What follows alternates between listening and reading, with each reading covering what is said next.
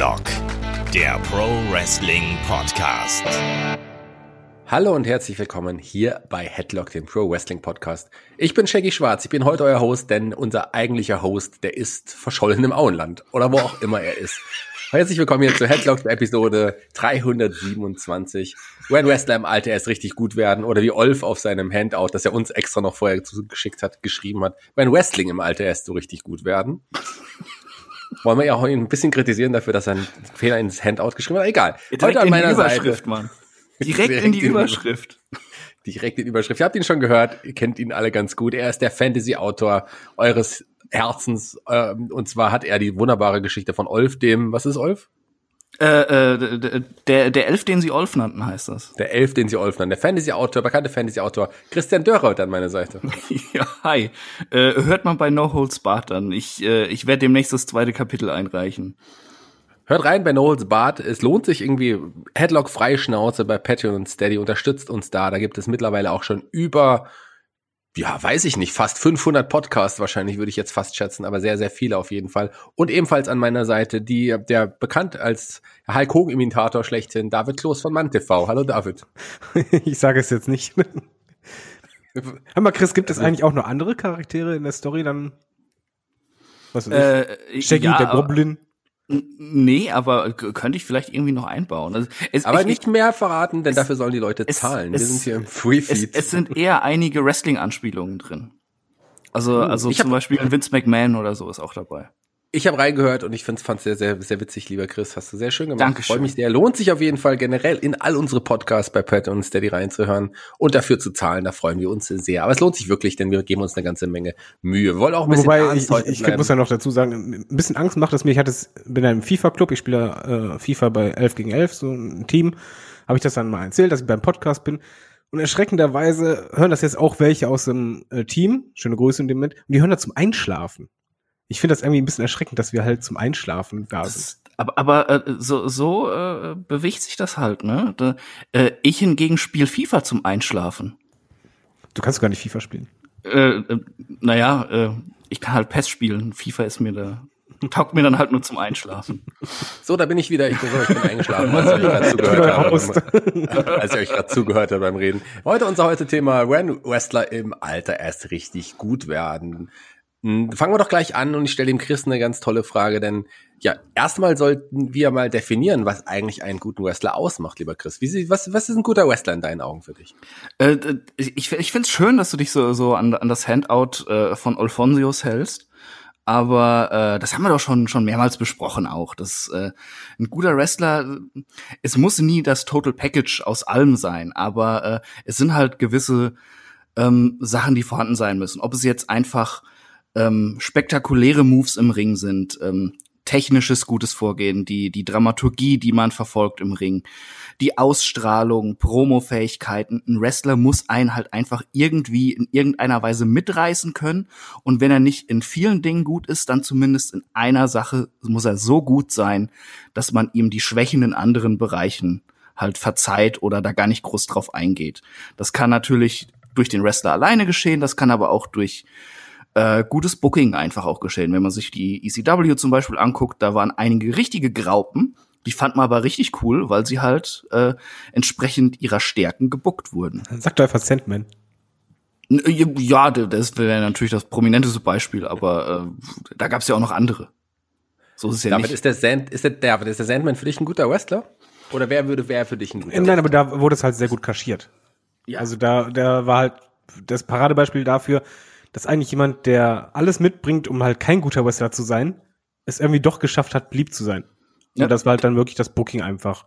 Der Sandman hat einen mitgerissen. Also ja. damals, als er zurückgekehrt ist, äh, da in äh, irgendwie tausend Leute im Ring und auf einmal spielt Enter Sandman und diese ganze Halle rastet aus. Ich liebe das. Aber das, das ist auf Network leider nicht drin. Eben, das ist äh, das Problem. Aber auf YouTube. Das stimmt. Ich wollte es gerade sagen. Ja, auf YouTube könnt ihr auf jeden Fall die alte Theme von Metallica auf jeden Fall noch hören vom Sandman. Aber der, der war, da war Theme ja auch, ich war mindestens ein Drittel des Wrestlers hat, hat diese Theme ausgemacht. Das muss Und man leider so sagen. Also ich fand das, ich meine, ich, ich bin kein Biertrinker, aber ich finde das so cool. Jedes Mal, wenn ich halt diesen Entrance gucke und dann haut er sich einfach auf dem Weg dahin so voll, dass er, wenn er unten ankommt, eigentlich schon torkelt. Interessant ist übrigens, ich, dass ich euch die Frage gestellt habe, was macht eigentlich einen guten Wrestler aus? Und wir reden jetzt schon seit zwei Minuten über den Sandman. David, dein Eindruck, was macht für dich wirklich einen guten Wrestler aus? Nenn mal einen Wrestler, wo du sagst, das ist für mich der Prototyp, der Inbegriff eines guten Wrestlers. Shawn Michaels. Und, und warum genau Shawn Michaels? Weil der einfach, der wurde immer besser. Der hat anfangs, als er, als ich den gesehen habe, was war das, WrestleMania 6 erstmal oder WrestleMania 7? Ich glaube, WrestleMania 6. Ähm, ich sage nicht, wo ich das geguckt habe und mit wem. habe ich schon zu oft erzählt. nee, erzähl mal, ich bin ja nicht immer mit dem Podcast. So. Nein, aber er, auf jeden Fall athletisch war der immer top. Das war halt wirklich äh, jemand, der äh, seiner Zeit ein bisschen schon voraus war, aber was Shawn Michaels Matches ausmachten, war einfach, auch wenn er Overacting gemacht hat, es war so oft Drama drin, dass er dich bekommen hat. Und das halt sowohl wrestlerisch, das waren sehr unterschiedliche Matches, du hast halt kein typisches 0815 Shawn Michaels Match äh, immer gehabt, gerade später halt, als er älter wurde, sondern passend zur Story oder zu der Fehde waren dann halt meistens auch die Matches ausgelegt. Und er konnte halt alles. Er konnte ultra brutale Matches machen oder halt einfach nur rein dramatisch oder komplett rein technisch. Das war alles drin. Ich mochte die Promos von ihm und er, das Paradebeispiel ist halt bei ihm die letzten zwei Jahre, diese Fehde gegen Undertaker, diese Promos und diese Drama da drin, auch als er dann halt den, der äh, äh, ähm, Special Referee war beim ähm, Match zwischen Triple H und Undertaker. Er war der Grund, warum dieses Match so unfassbar gut funktioniert hat bei mir. Und das ist halt einfach jemand, der gerade mit der Zeit gelernt hat, wie kriege ich das Publikum? Ohne dass er jetzt die ganze Zeit zum Publikum geschaut hat. Er ist ja kein Wrestler, der die ganze Zeit das Publikum angestachelt hat, aber er hat es halt geschafft, dass du immer dabei warst. Und Shawn Michaels Match konntest du dich immer drauf freuen. Das war was Besonderes und es war auch meistens gut. Und Shawn Michaels hat auch hinterher gelernt, dass er nicht immer im Mittelpunkt stehen muss. Ja. Und eben das dosiert, wie er seine Einsätze halt bringt und timet. Das konnte ein, ein früher Shawn Michaels in seiner, äh, kann, kann man ja sagen, Arschlochphase konnte das nicht. Er sagt der, auch selber von sich. Ja, der, der Shawn Michaels, der zurückgekommen ist dann, der war halt äh, super. Ja, und der, der wurde immer besser. Und, und der schon mal jetzt zurückkam, war ja zu dem Zeitpunkt auch schon 37 Jahre alt. Und das ist, glaube ich, auch ein Prototyp, über den wir heute ein paar Mal sprechen werden, weil das ist, glaube ich, ein Wrestler, wo man sagt, der ist mit dem Alter auch immer besser geworden. Aber wie wichtig ist Erfahrung im Wrestling, mhm. ähm, David? Das macht so ziemlich fast alles aus. Für mich. Weil du hast so viele Wrestler, gerade heutzutage siehst du es ja einfach, athletisch sind ja alle phänomenal. Also da gibt es ja eigentlich einen, keinen, der keinen äh, Salto kann oder sonst irgendwie, Canadian Destroyer. Ähm, das hast du halt alles. Aber was halt wirklich dann dazu kommt, ist dann bei der Erfahrung, dass du einfach lernst, gibt es in manchen Wrestling-Dokus oder gerade auch wenn so Podcasts sind, erzählen die halt gerne davon, dass man das Wichtigste ist, dass man sich Zeit lässt. Dass man Zeit lässt, einen Move zum Beispiel wirken zu lassen. Und all diese Kleinigkeiten, die kommen halt einfach gerade mit der Erfahrung, dass du halt genau merkst, wann reagiert wie das Publikum, wie viel Zeit lässt man sich, wie ist es am besten, ein Match aufzubauen und einfach ein Gefühl für dieses Pacing zu kriegen und halt nicht die Moves selber, sondern halt, wie erzähle ich eine Geschichte? Und ich glaube, da ist Erfahrung schon das Wichtigste. Genauso ich glaub, aber, aber die Erfahrung kannst du da nicht allein auf das Inring äh, ge geschehen äh, äh, drauf, äh, drauf äh, fokussieren. Denn, nein, nein. Ähm, es ist, äh, wenn du dir den DDP anguckst, wann der angefangen hat, der war ja vorher halt schon Manager, der hat halt auch so ganz viel Wrestling-Wissen einfach mitgebracht, dann, dass er halt auch funktioniert hat, als er dann in ja späteren Jahren dann erst in den Ring gestiegen ist. Äh, okay, ich formuliere es anders. Ich glaube, in einem gewissen Alter hast du halt die Gefahr nicht, dass du overpaced. Ich glaube, das hast du gerade bei Jungen, die halt immer eigentlich äh, alles immer heftiger machen wollen. Die möchten am liebsten in der kurzen Zeit, die sie haben, alles zeigen. Und ich glaube, gerade in einem höheren Alter bist du halt derjenige, der merkt, ich muss nicht alles zeigen, ich muss es halt anders dosieren. Ist wahrscheinlich auch nicht nur die Erfahrung im Wrestling, so wie, wie Chris gerade schon gesagt hat, sondern auch die Erfahrung im Leben. Klar, das ist ein er, erwachsener, älterer Mann, der sehr viel reifer ist, der sehr viel mehr Erfahrungen gesammelt hat und eine ganz andere Einstellung zum Leben hat, das sicherlich auch anders an seinen Job, an sein Wrestling-Dasein herangeht, als jetzt ein Wrestler Anfang 20. Ähm, wobei, es gibt ja auch Wrestler, ähm, da ist AW ein gutes Beispiel, wie jetzt Darby Allen, MJF, Jungle Boy, ähm, wo man äh, sieht, das sind junge Leute, denen gehört die Zukunft, die sind jetzt schon gut, Aber sicherlich macht Erfahrung, Erfahrung im Ring, Erfahrung im Leben nochmal weitaus größere, interessantere Männer und Wrestler aus denen. Das kann man, kann man jetzt schon sagen wahrscheinlich, oder Chris? Ja, absolut. Also es ist, glaube ich, auch nicht nur die Erfahrung eben, es ist halt auch äh, oftmals, ja, muss man es ja sagen, es ist auch einfach ein Talent, was manche mitbringen und manche nicht so, ne? Ähm, also äh, ein, keine Ahnung, ein, ein Ricochet, der ist ja äh, athletisch äh, einfach nur gesegnet, der Typ, ne? Dafür fehlt es ihm halt an Charisma oder sowas, aber da ist das, das Talent zum, zum Topstar allein jetzt auf die In-Ring-Fähigkeiten bezogen, das ist ja da. Ähm, und das, äh, das ist nicht nur durch hartes Training, was er sicherlich hinter sich hat, sondern halt auch einfach irgendwie, weil das ein genetischer Freak ist oder so. ja, wobei da ist Pendant für mich ist zum Beispiel AJ Styles. Ich mochte den halt schon zu TNA-Zeiten, aber wenn du den halt jetzt vergleichst mit den AJ Styles von 2019 oder 2020, das sind trotzdem noch Welten. Ein AJ Styles hat aber auch schon in jungen Jahren anders äh, dosiert und anders geworkt als ein Ricochet. Der das, das ja, aber Ricochet Beispiel, ist hektischer ich fand halt AJ Styles war da damals von der Ausstrahlung her, da fehlt halt irgendwas. Ja, also ich, ja, wie gesagt, es war halt einer meiner Lieblingswrestler trotzdem, weil er einfach im Ring super war. Aber einfach, ich glaube, da ist das wirklich dieser Faktor Erfahrung dazugekommen. Er ist halt auf der ganzen Welt gewesen, konnte so im Grunde genommen ja auch seinen eigenen Stil immer mehr perfektionieren, genauso wie halt auch am Mick ist er deutlich stärker geworden als früher, wo du halt froh warst, wenn Ric Flair neben ihn gestellt wurde. AJ Styles, finde ich, dem hat die Zeit in Japan extrem gut getan. Ja. Weil er da auch eben aus seiner Wohlfühlzone rauskam. Ein AJ äh, in Amerika, sagen wir jetzt mal TNA-Zeit, wo er auch in Indies gearbeitet hat und sowas, der ist überall hingekommen, der konnte einfach seine AJ Styles-Show machen. Wurde in der, äh, wurde auf Indie-Veranstaltungen dafür einfach abgefeiert, weil er AJ Styles ist. Und bei TNA hat er, und das muss man ja auch sagen, eine ganze Zeit stagniert, weil ähm, auch um ihn herum nichts mit seinem Talent ja anzufangen gewusst wurde. Man wusste nicht richtig mehr, wie man ihn einsetzen sollte. Ist er jetzt ein Main-Event-Player? Ja, aber nur, äh, wenn keine alten WWE-Stars da sind. Das, das war ja auch ganz seltsam die letzten Jahre von AJ bei TNA. Dann Wobei dieser Weg in, in Japan, wo er sich auch neu beweisen musste und eben auch auf eine andere Wrestling-Philosophie getroffen ist. Die hat ihm halt extrem gut getan ich glaube, was auch noch hinzukommt, ist ein bisschen, gerade als Wrestler, wenn du halt jung bist, du musst halt schon das Glück haben, dass du am, besten am Anfang direkt das ideale Gimmick für dich kriegst. Aber das ist eigentlich nie die Realität, sondern eigentlich ist die Realität so, dass ein Wrestler mehrere Phasen durchgeht, meistens noch ein Gimmickwechsel oder halt im Laufe des Gimmicks eine, eine Evolution macht, um dann irgendwann im Laufe der Jahre dann halt komplett sicher zu sein. Das ist dann so wirklich sein Charakter. Du weißt es halt einfach, bei manchen Wrestlern siehst du es an, okay, das, da hat er jetzt sein Ding gefunden, da bleibt er drin, da ist er sicher, das ist es jetzt einfach. Äh, äh, stimme ich dir absolut zu, aber ich, ich glaube, das kann man auf AJ schlecht anhören. Nein, nein, bei, nicht, bei ihm, nicht auf AJ, ich meine ja, das allgemein. Bei, bei, ihm war es ja eigentlich immer so, dass man sich die äh, jahrelang dachte, äh, äh, so ja, ähm, geiler Wrestler, aber halt irgendwie so eine Hülle, ne? Äh, da fehlt was. Äh, welches, äh, welches Gimmick könnte zu AJ passen? Und dann ist dieser Typ in Japan und äh, man findet raus, sein Gimmick ist ganz einfach, er ist AJ fucking Styles und liefert halt in jedem Match ab. Deswegen ist es ja auch so wichtig, wie er das schon gesagt hat, Erfahrung irgendwie zu sammeln. AJ Styles, der hat jetzt mit über 40 Jahren äh, seinen WWE One gehabt und seine, ja, wahrscheinlich seine Hochzeit, seine, seine bekannteste Zeit im Wrestling-Business jetzt gehabt. Aber auch so Leute wie Drew McIntyre, die sind ja erst, die haben ja gereift, als, als sie weggegangen sind von der WWE und da andersweitig Erfahrung gesammelt haben. Früher sind ja die Wrestler auch gewöhnlich durch die Territorien gezogen, haben da mal gewrestelt, da mal gewrestelt, mal in andere Länder und sowas gegangen.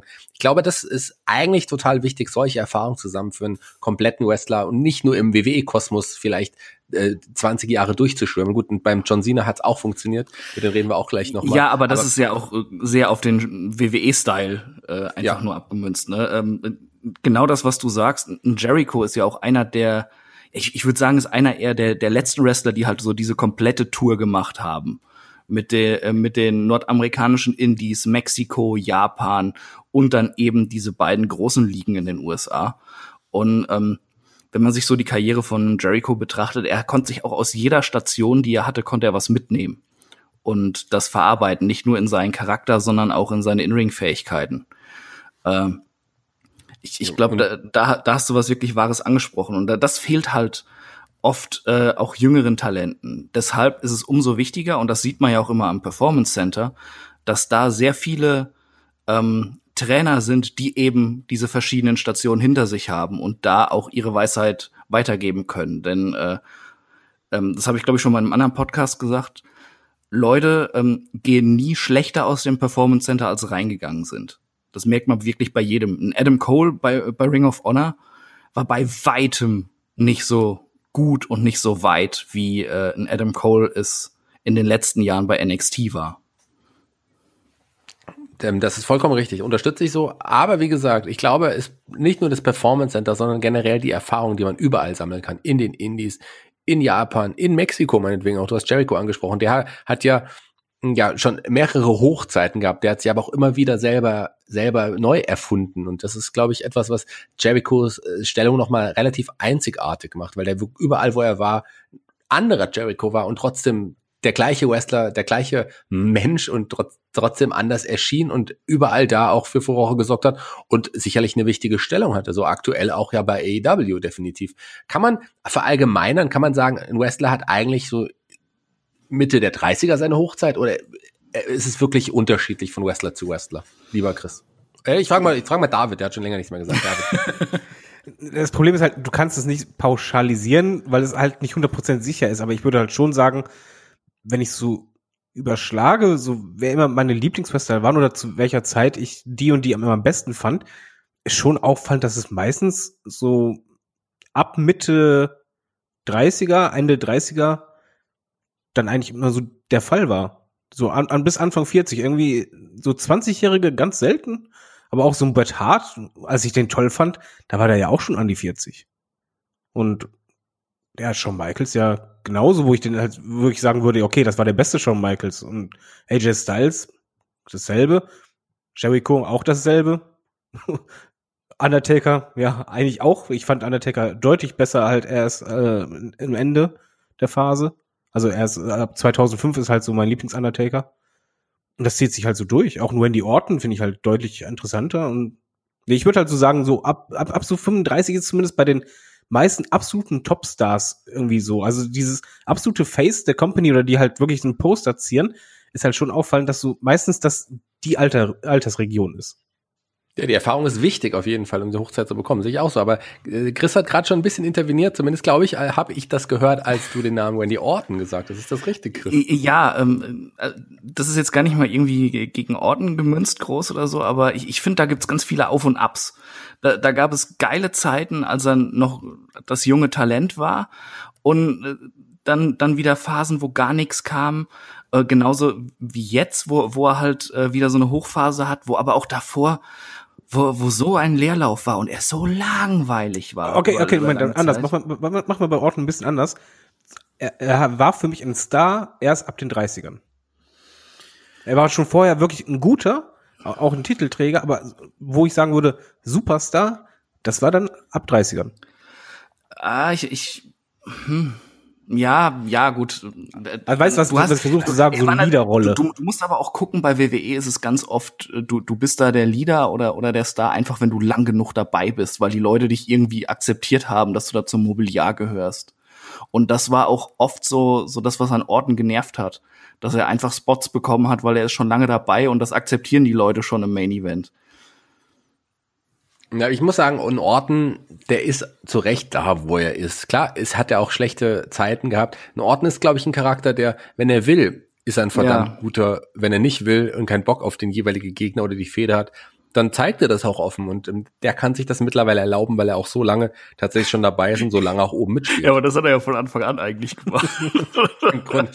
ja, okay, aber dann, dann nehmen wir zum Beispiel einen Triple H, das ist ja auch so. Ein Triple H ist für mich ein Paradebeispiel der wurde halt wirklich in den ersten Jahren, wenn du den halt mit den Triple H vergleichst, der dann halt in späteren Jahren war, das sind auch Welten. Später war der halt ein Superstar. Auch wenn er nicht der beste Wrestler der Welt für mich ist, aber da war der halt für mich ein Star. Ja, ja aber aber äh, wie alt äh, war Triple H, als er zum zum äh, als er zu Triple H wurde?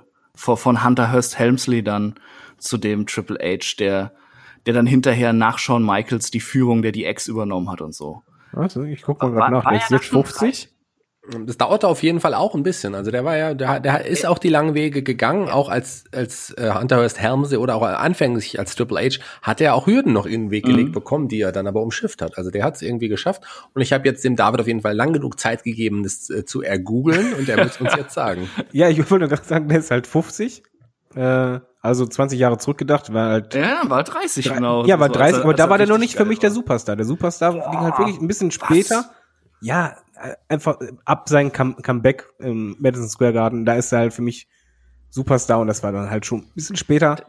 Aber wie gesagt, das ist ja für mich so ab 30, ich würde halt sagen, so ab, ab Männeralter.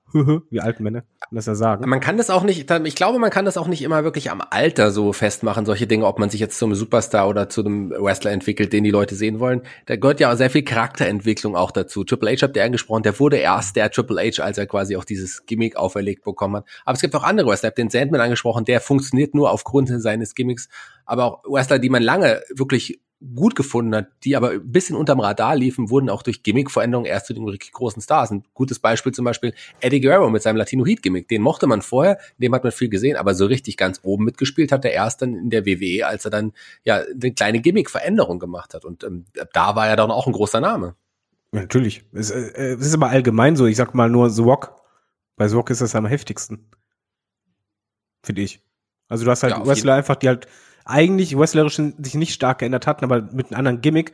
Du brauchst eigentlich bei Wrestlern immer ein Gimmick, wo die sich wohlfühlen, wo du immer das Gefühl hast, wegen das wirkt authentisch. Dann kann es richtig steil gehen. Dann merkst du halt auch die Entwicklung dabei, aber halt ohne richtiges Gimmick. Ich meine, guck dir mal Stone Cold an, der zuerst als, äh, wie hieß der?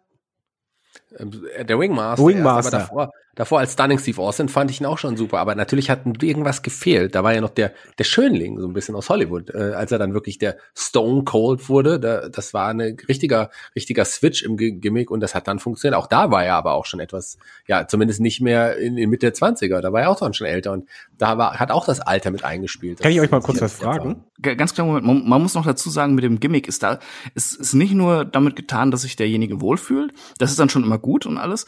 Aber die richtigen, ähm, Topstars, das sind halt auch immer kreative Leute, die wissen, wie sie ihr Gimmick ähm, weiterentwickeln können. Das sind dann ja. nicht nur die Booker und die Writer, sondern sie auch selbst, gerade in Jericho, den wir vorhin angesprochen haben, äh, das ist halt selbst einfach ein, ein ultra kreativer Mensch, der Sachen ausprobiert, auch schon mal scheitert damit, wenn wir uns an sein Comeback so 2007 rum erinnern was auch nicht so ganz gut ging, aber der sich dann findet, der dann neue Sachen einfach ausprobiert und ähm, und dann halt wirklich wieder äh, in die Spur kommt und das dann so weit ausreizen kann, bis es nur geht. Und dann hat er aber auch schon wieder die nächste Idee, um den nächsten Schritt zu gehen in seiner Karriere. Ja, ist ja auch wie beim Undertaker. Da hat mir auch in seinem Podcast auch gesagt, welche Gimmickwandel er durchgegangen ist.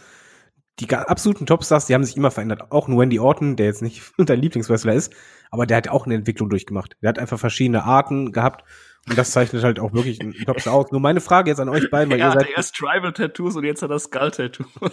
dann hat er direkt bei mir gepunktet. Nein, aber als er halt mit diesen anderen Theme-Song dann halt wirklich dieser Psycho-Orten, wow, da war der bei mir over und das war halt einfach direkt mal anders. Das ist genau wie bei The Walk anfangs, wo der halt The Walk wurde. So, war ganz cool, aber dann, wo der dann irgendwann quasi sich innerhalb von The Walk weiterentwickelt hat, der wurde ja für mich halt noch interessanter. Und sowas mag ich total. das ist halt das, was ich meine, wenn du halt das Gefühl hast, jemand hat so das richtige Gimmick gefunden, merkst meistens daran, dass er dann in diesem Gimmick dann merkt, okay, wie kann ich das perfektionieren? So würde ich das halt nennen. Das Geile bei, bei äh, Rocky war ja auch, dass er sich wirklich von Woche zu Woche weiterentwickelt hat. Ja, du warst live hab, dabei. Ich habe gerade halt noch mal auch so so ein bisschen die Phase geguckt, wo er aufkam in der Nation of Domination und von Woche zu Woche freut man sich mehr darauf, wenn er bei Raw auftaucht und irgendwie im Hintergrund posiert oder sich das Mikro greift. Ähm, noch, ja, jetzt aber meine Frage wirklich an euch. Bei Daniel Bryan, er galt ja schon vorher als ja, bester Wrestler ever, Ring of Honor und so weiter. Ich habe ihn ja vorher nie gesehen. Ich kannte ihn halt wirklich nur von WWE. Er war ja da auch recht jung. Wie war der denn vorher? War der vorher auch schon, wo er sagt, absoluter Topstar oder war er so, ja, der ist verdammt gut, aber noch nicht perfekt? Also für mich, ähm, da ich ja auch die Karriere so ein bisschen verfolgt habe, würde er gleich einhaken. Der war super, der super Wrestler, aber tatsächlich hat total viel gefehlt. Ich hätte niemals gedacht, dass der so eine Art Charisma auch, auch ausstrahlt oder äh, hat, was er dann später so präsentiert hat, das hat lange, jahrelang gefehlt. Auch in Interviews war der nicht so gut. Da gab es Leute, die ihn in Schatten gestellt haben. Auch seine Tag-Team-Zeit mit Paul London, dieses also, also Interview komm, kennt jeder. Ja, ja. Das musste kommen. Aber selbst der, der hat ihn auch in Schatten gestellt bei Interviews und so weiter. Da ein, ein, ein Daniel Bryan, der war ein guter Wrestler, der war ein kompletter Wrestler im Ring, aber alles drumherum, da hat eine ganze Menge gefehlt. Auch als man die WWE ihn dann wirklich gesigned hat, habe ich nicht gedacht, dass mal so ein großer Star aussehen wird. Und ich bin da sehr überrascht, muss ich sagen. Aber er hat's verdient und er hat sich auch da weiterentwickelt, auch im etwas höheren Alter hat er sich nochmal, hat er nochmal Facetten präsentiert, die ich ihm vorher nie zugetraut hätte. Also toller Wrestler, toller Mann. Ich meine, äh, Chris sieht's wahrscheinlich ähnlich. Ja, ja, ja, absolut. Ich wollte gerade sagen, Brian Danielson war ein absoluter Topstar, aber eben ausgelegt auf äh, die Indies. Was, was so um WWE oder den, den Wrestling-Mainstream drumherum war alles. Da war der American Dragon zu Recht auch der Topstar. Aber ähm, wie du gerade schon sagtest, als in der WWE, dass er sich da durchsetzt, schwierig. Und ich glaube, da kommen wir auch wieder auf was zurück, was wir vorhin schon mal kurz angesprochen haben. Dieses zu viel Wollen von, von jüngeren Wrestlern. Ähm, das war bei einem äh, äh, Brian Danielson auch der Fall. Der, der hat sich so ausgepowert auch in seinen Matches. Also allein diese Schlachten gegen Nigel McGuinness, ne? Hätte es diese Fehde nicht gegeben, hätten wahrscheinlich beide nicht so gesundheitliche Probleme heutzutage. Ähm, weil sie auch einfach alles raushauen wollten, was sie irgendwie können oder ertragen können. Und äh, dieser WWE-Style, ähm, der hat dafür zugeführt, dass ein Daniel Bryan das adaptiert hat, eben einfach auch, weil er ein Weltklasse technischer Wrestler ist. Ähm, und auch einfach seinen, äh, seinen Stil dadurch verbessern könnte, dass er den wohl dosierter einsetzt, dass er ähm, dass er mehr Dramaturgie in das Match bringt und dass er auch dadurch, dass er Geschichten im Match erzählt, glaube ich, auch eine größere Sicherheit hat, seinen Charakter zu verkörpern am Mikrofon. Also ähm, äh, es ist eigentlich äh, ja, war, war ein Brian Danielson war, war so der Anti-WWE-Star und ein Daniel Bryan, finde ich, ist äh, die, die schönste WWE-Underdog-Story, die man sich vorstellen kann, eigentlich. Da hätte ich auch nie gedacht, dass das so zusammengeht.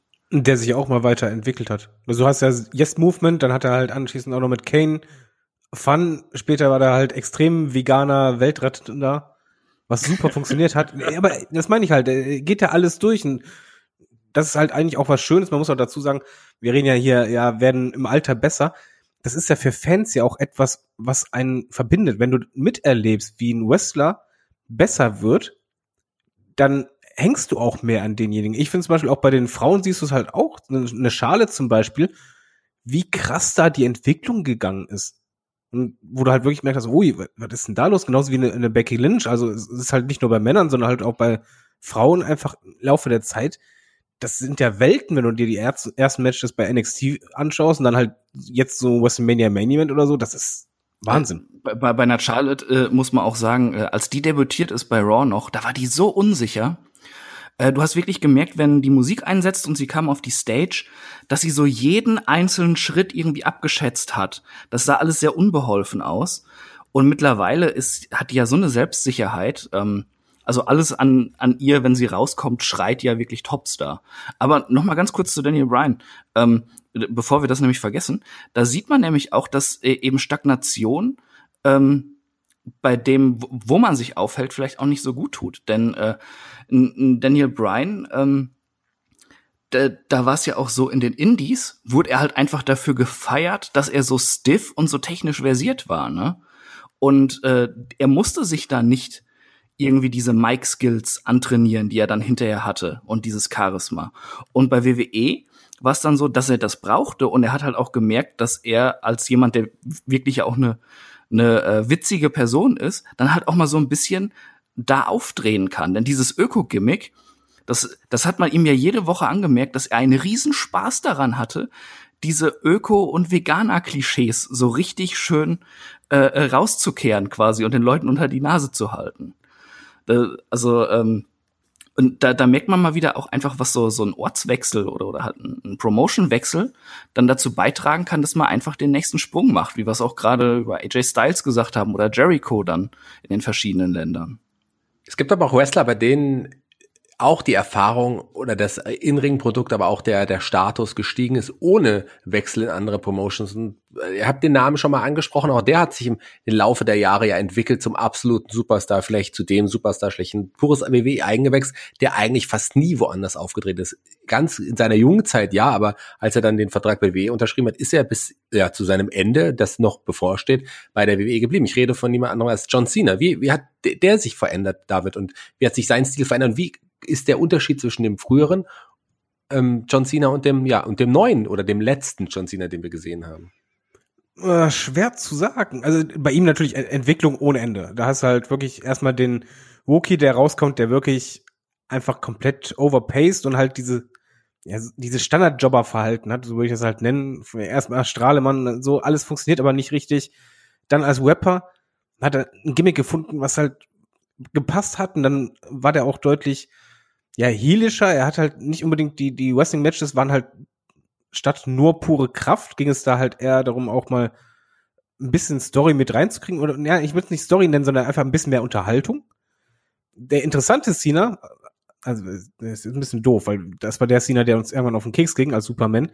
Aber das Gimmick danach halt, das war dann halt der John Cena als, als Star, der halt ja, als Top Babyface dann dasteht der, hatte dann anfangs dann halt, was halt anfangs mehrere Jahre dann wirklich diese Matches, die alle gleich abliefen. Es war halt wirklich dieses Schema, was aber auch bei den Kiddies funktioniert hatte. Dieses, ja, Superman, äh, du musst mich runterdrücken und im Laufe des Matches kämpfe ich mich zurück, also analog quasi zu Hulk Hogan, damals in den 80ern. Aber dann ist nämlich das für mich Interessante. John Cena ist ja kein Wrestler, der jetzt sein Moveset extrem erweitert hat. Natürlich, es kam immer mal wieder was Neues hinzu, aber die Matches wurden viel, viel besser.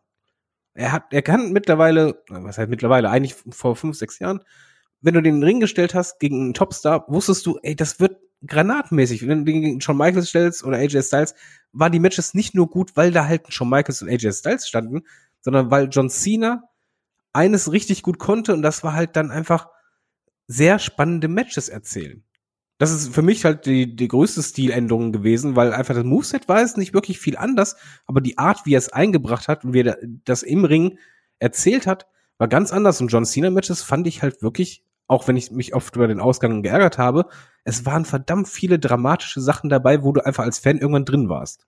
Ja, und legendäre Matches vor allem. Also ich gab ganz kurz, gleich darfst du auch, Chris. Ich glaube, dass ein John Cena äh, oder sagen wir mal eine AJ Styles ohne John Cena vielleicht nicht so einen Run gehabt hätte, weil auch gerade die Fehde der beiden, dass man die endlich gegeneinander gesehen, auch die Matchserie der beiden, die war doch wirklich auch großartig und die hat sicherlich auch zum Großteil von John Cena gelebt. Das muss man so sagen, obwohl ein AJ Styles natürlich über allen Zweifel haben im Ring ist, aber die beiden haben einfach wirklich auch gut zusammengepasst. Ja, auch der Cena gegen Cesaro-Match zum Beispiel, der, der hat wirklich viele Matches oder auch gegen Umaga. Du hast halt wirklich mal Matches bei ihm gehabt, einfach, wo wirklich dieses Big-Time-Feeling war und es war halt Drama. Das war halt nicht einfach nur ein normales Match, sondern da war halt wirklich, wir, wir geben den Zuschauern was, was sich emotional packt.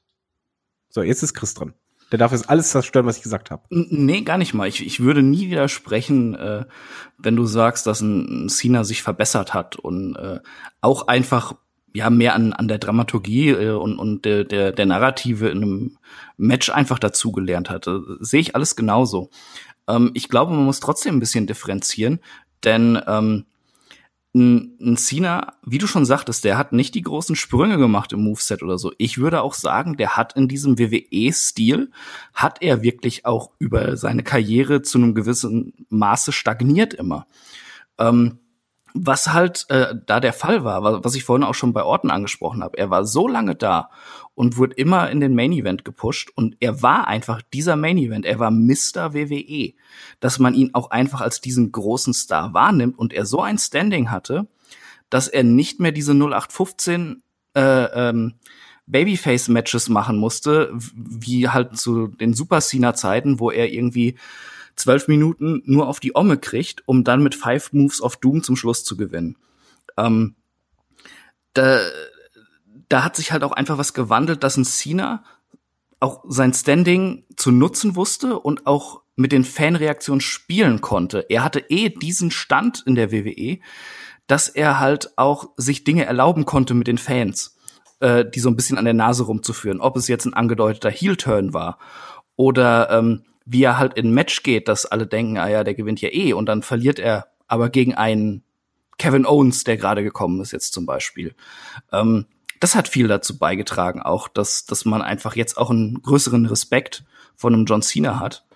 Ähm, ja, aber zum Beispiel, ich finde, John Cena wäre ohne sein Rapper-Gimmick, glaube ich, nie so groß geworden, weil in, genau in der Zeit hast du miterlebt, wie er genau diese Sicherheit vor Publikum bekommen hatte. Vom Vorher hatte den die ja gar nicht. Nein, nein, nein, das, das ist jetzt äh, äh, zwei unterschiedliche Dinge. Eine Sicherheit vom Publikum äh, äh als Rapper äh, damals, äh, ja, das konnte er. Er konnte auch immer Promos cutten und alles. Aber es ist, geht nicht um die Sicherheit, sondern um das Standing, was er sich erarbeitet hatte. Und dass das dann vollkommen wurscht war, wie er auch auf das, auf, äh, das Publikum reagiert hat oder äh, wie die Matches abliefen, dass sie halt auch nicht einfach diese Standardkost waren. Weißt du? Also, ja, nein, natürlich, aber ich meinte nur, äh, weil wenn er dieses Standing hat, das musst du halt auch bestätigen, du musst das halt auch natürlich. ausstrahlen. Na, natürlich. Das hat er halt einfach wirklich gehabt. Bei John Cena hattest du wirklich dieses Gefühl im Laufe der Zeit, durch das Booking, es ist halt Superstar, aber wir hatten halt auch genauso viel, ich sag mal, Roman Waynes, der wurde ja auch jahrelang so gepusht, aber trotzdem hattest du, oder zumindest ich persönlich, es ist rein subjektiv, habe ich bei Roman Waynes immer noch nicht dieses Gefühl, ja, absoluter Superstar, das ist dieses Big-Time-Feeling. Das habe ich bei ihm noch nicht. Es, es, fehlen auch irgendwie so richtige Schlachten, die geschlagen wurden. Ein Cena, da, da, das will ich jetzt auch klarstellen, ich, ich will den hier nicht schlecht reden oder sowas. Der hat auch ja schon in früheren Phasen hat er geniale Matches gehabt. Die Matchserie gegen Edge war immer gut zum Beispiel. Äh, gegen Jericho hat er gute Sachen gemacht. Auch die, dieser Brawl gegen JBL bei Judgment Day, wo sie sich durch, wo sie eigentlich nur durch die Halle geblutet haben. Oder das Last Man Standing Match gegen Umaga beim Rumble 2007, wenn mich nicht alles täuscht. Ähm, das will ich alles gar nicht abstreiten. Äh, also ähm, bei, beim, wie gesagt, beim, beim Cena sehe ich das einfach so, ähm, dass äh, er sich auch seiner Rolle bewusster wurde hinterher im hohen Alter und er wusste, wie er das einfach besser einsetzen kann. Und dadurch hat er noch einen größeren Star-Appeal für uns bekommen. Und es wurde auch interessanter einfach für uns. Davor ähm, war schwierig. ja, das stimmt. Lass mich dazu noch mal ein gutes Beispiel anderen Wrestler in, in, in, in den Diskurs holen. Und zwar ein Wrestler, der auch lange ja einer auch einer der größten WWE-Stars überhaupt ist, der lange aber irgendwie durch sein Gimmick, ja, weiß nicht, wurde er zurückgehalten oder gar geschützt wurde und erst spät, auch im höheren Alter, dann diese erstklassigen Matches gegen dann die wohl richtigen Gegner hatte. Ich spreche vom Undertaker, der hat ja jahrelang in der Anfangszeit dann Wrestler wie Kamala, Yokozuna, diese ganzen Monster, Giant Gonzalez, wollen wir nicht vergessen, Kama Mustafa, was er da alles für Gegner hatte. Also wirklich äh, Leute, die King Kong Bundy. King Kong Bundy, sehr, sehr gutes Beispiel. Ähm, solche solche Gegner, aber irgendwann plötzlich, auch da mit kleinen Gimmick-Veränderungen und sowas, wurde irgendwann der äh, Wrestler, der vielleicht das Match schlechthin bei WrestleMania gegen Shawn Michaels abgeliefert hat. Äh, wie seht ihr die, den Wandel des Undertakers und ist es wirklich so, dass sein Gimmick ihn vor, ja, lange, lange zurückgehalten hat? David? Schwierig. Ich glaube nicht, dass, dass das Gimmick ihn zurückgehalten hat, sondern ich glaube eher, der Undertaker ist jemand, der mit der Zeit gegangen ist die Anfangsmatches bei der Anf mit seinem Anfangsgimmick, das war halt eher so Zombie-mäßig, das passte zu der Zeit. Es, es passte halt einfach, das wurde so umgesetzt. Danach gab es halt eine Verfeinerung, war ein bisschen menschlicher, da ging es halt auch ein bisschen mehr dann Richtung Drama. Passte dann auch wieder zur Zeit besser. Dann hat man gemerkt, nee, ist halt, irgendwann ist halt uncool. Okay, dann gibt's halt einen Wechsel beim Gimmick. Und ich finde, beim Undertaker ist eher, er ist dadurch vielleicht besser geworden, weil das Wrestling im Laufe der Zeit besser wurde und Undertaker ist mit der Zeit gegangen. Und das ist halt für mich, das Undertaker fühlte sich 2005 oder 2006 oder, und so, ist halt mein Lieblingszeit, da war, das, der letzte Taker ist halt mein Lieblingstaker, auch nicht nur gegen Shawn Michaels, sondern auch gegen Batista oder Edge, da gab es halt fantastische Matches und auch Fäden. Und das ist mein Lieblings-Undertaker, weil er vielleicht der modernste Undertaker ist. Und Taker ist für mich einfach jemand, der nicht aufgehalten wurde, sondern immer das Passende zur passenden Zeit gemacht hat ich, ich glaube, der Undertaker hat da auch eine ganz große Sonderstellung. Ähm, denn ähm, ich, ich glaube nicht, dass ihn irgendwas aufgehalten hat an seinem Gimmick. Das war eher halt auch einfach seine Größe. Und Vince McMahon mochte das halt immer gerne die, mit diesen Heavyweight Clashes. Ne, ähm, es war ja auch die Zeit. Äh, aber man darf halt auch nicht vergessen, er ist ja auch schon dann ähm, ja Mitte Ende der 90er ist ja ist er ja auch ein größere oder in höhere Kartregionen auch immer wieder gekommen, auch weil Leute gegangen sind und sowas. Er war Champion. Er hat auch, er war auch in der Attitude Era. Das darf man nicht vergessen bei allem Hype um Stone Cold und Triple H und, und The Rock. War der Undertaker extrem wichtig, auch weil er da halt äh, wieder als als der Antagonist oft agiert hat und auch die Ministry of Darkness dann halt ja irgendwie war es bescheuert das Stable, aber es war halt auch verdammt cool. Ähm, und äh, der Undertaker hat, glaube ich, fast eher davon profitiert, dass er in den Anfangsjahren seiner Karriere eben auch so ein bisschen durch die Scheiße warten musste mit Matches gegen Giant Gonzalez und sowas. Denn er ist ja auch ein, ein super ehrgeiziger Typ. Der will gute Matches abliefern oder das bestmögliche Match abliefern. Und wenn du in den ersten Jahren deiner Karriere dann gegen so Leute wie Giant Gonzalez oder King Kong Bundy und so kämpfst, äh, da lernst du wahrscheinlich auch ein paar Tricks, wie, wie du Matches gut aussehen lassen kannst, auch wenn sie mal nicht so laufen. Und hinterher glaubt ihr, diese, glaubt ihr das? Moment, und die, die Phase, okay. äh, wo David sagte, wo der Undertaker auch immer besser wurde, das war äh, einmal, ähm, der Undertaker, wie David sagt, ist halt immer mitgegangen mit der Zeit, er hat sich weiterentwickelt und zu dem Zeitpunkt waren auch mehr Leute da, die fähig waren, geile Matches zu machen und die auch wussten, wie man auch als, auch wenn man kleiner ist, äh, mit einem Heavyweight arbeiten kann. Und der Undertaker, der hat alles schon gemacht. Der wusste, wie er mit Heavyweights oder, äh, oder mit Cruiserweights arbeiten kann. Und das hat halt dadurch einfach geklickt. Und äh, es, es ist einfach geil, dass der Undertaker dann halt auch so zum Schluss noch mal so eine richtige Hochphase hatte, weil ich würde sagen, er ist halt wahrscheinlich äh, also der, der wichtigste WWE-Superstar. Das würde ich wahrscheinlich sogar unterstreichen. Aber glaubt ihr, dass der Undertaker, wenn er damals schon die anderen Gegner gehabt hätte, Mitte der 90er, auch schon solche Matches hätte abliefern können? Oder ging das auch mit der Zeit, mit den Erfahrungen und dann auch erst mit dem richtigen Aufbau, dass man solche Klassiker wie das gegen, ja, gegen, wir haben es schon angesprochen, Shawn Michaels oder auch die Matches gegen Triple H, ja, die wirklich ja legendär sind. Glaubt ihr, dass es dann erst wirklich funktioniert hat? Ich glaube, es ist ein Zusammenspiel aus allen. Ich glaube, damals ähm, hätte er es hätte es nicht hinbekommen. Behaupte ich jetzt einfach mal, wissen wir nicht, ist nur äh, theoretischer Natur. Ich glaube schon, dass Undertaker auch dazugelernt hat und dass du das auch in, in den Matches gesehen hast, dass es nicht nur am Gegner lag, aber halt auch. Und gerade im Laufe der Zeit, je mehr er halt sich verändert hat und auch ausprobiert hat und auch bei den Matches, je mehr Varianten er hatte, desto mehr ja, Repertoire hat er einfach innen drin. Ne? Dann weiß er einfach von genau, wenn ein Match ist, okay, ich kann mit denjenigen am besten das machen, weil das sieht am besten aus. Man analysiert das ja auch anschließend. Ich glaube halt nicht, du kannst, aber ich, ja, okay, Shawn Michaels hätte vielleicht doch ein sehr gutes Match rausgeholt, aber allgemein finde ich schon ein Taker, der ist mit der Zeit auch besser geworden. Ich, ich glaube, äh, also du, du hast vollkommen recht, David. Ich glaube, der Anfangstaker, wenn man sich da die Matches anguckt, habe ich immer so den Eindruck, ähm, da steht das Gimmick im Ring und äh, weniger äh, der der Wrestler selbst. Und mit der Zeit ist der Undertaker halt immer besser geworden, hat immer mehr dazugelernt, dass er nicht einfach nur dieses äh, Gimmick für sich sprechen lassen musste, sondern eben auch einfach seine äh, wrestlerische Klasse und seine Erfahrung eben, die er hatte. Er hat es quasi umgekehrt gemacht als die meisten äh, Talents heutzutage. Die haben athletisch und wrestlerisch ja. alles schon drauf und dann fehlte das Storytelling. Bei ihm war Storytelling und dann kam der Rest dazu. Ja, ich, ich glaube, so kann man sagen, ja. Gutes Beispiel. Wir haben jetzt auch einige was da schon angesprochen. Ähm, ich würde gerne noch ein paar andere, also wir haben auch über Chris Jericho und Shawn Michaels und so weiter schon gesprochen. Ich würde gerne noch ein paar Namen nennen, die auch einen späten Run hatten, die aber lange in der Midcard waren oder vor allem in Tag Team Matches eingesetzt wurden, die dann aber auch große World Title Runs hatten. Zum Beispiel ein JBL bei der WWE oder ein Scott Steiner bei der WCW oder auch ein, ein Baba Way Dudley ähm, später bei TNA, die ja auch dann irgendwann rausgebrochen sind und dann auch wirklich im Singles-Bereich dort um den World Title angetreten sind. Was ist mit solchen Leuten? Wie, wie, wie seht ihr das? Brauchten die auch die, ist die Erfahrung oder das richtige Gimmick? Ähm, in dem Fall fange ich mal mit dem Chris an. Boah, das ist, das ist jetzt echt schwierig. Ähm, äh, Puh, also, also zu Scott Steiner kann ich eh nicht viel sagen. Ich mochte den nie so wirklich. Ähm, der war auch nie wirklich gut. Ja, finde ich nämlich auch. Deshalb mochte ich den auch nie so. ich fand den einfach immer nur verrückt. Äh, Goldberg hat mir ja auch mal in einem Interview erzählt, dass, äh, dass Herr Steiner mit Dynamit äh, im, im Rucksack halt in den Flieger gestiegen ist und sowas. Also noch vor 9-11. Ähm, und keiner wusste, warum er Dynamit dabei hatte. Aber ja, ähm,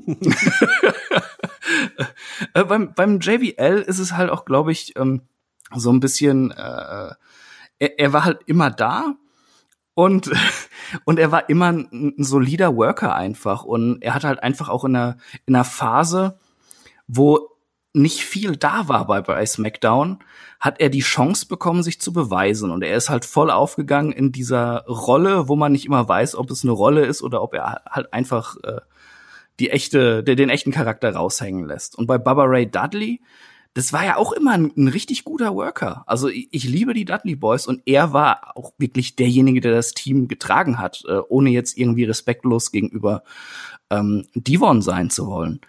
Äh, und das war auch irgendwie so, so Devon wollte und konnte ja auch nicht mehr so richtig. Und er ist da ausgebrochen und hat da einfach mal so richtig auf die Kacke gehauen und vielleicht auch das gemacht, was er immer mal machen wollte, aber es halt auch nicht konnte, weil er äh, ja in Anführungszeichen in diesem Tag-Team festhing. Ich glaube jetzt nicht, dass er, dass er das schlimm fand, in dem Tag-Team zu sein, weil er, die, die Dudleys waren ja immer super. Äh, aber ähm, das hat ihn, wenn man das jetzt so sieht, wie ihn das beflügelt hat, da mal alleine das Spotlight zu kriegen, hat ihn das vielleicht auch ein bisschen zurückgehalten.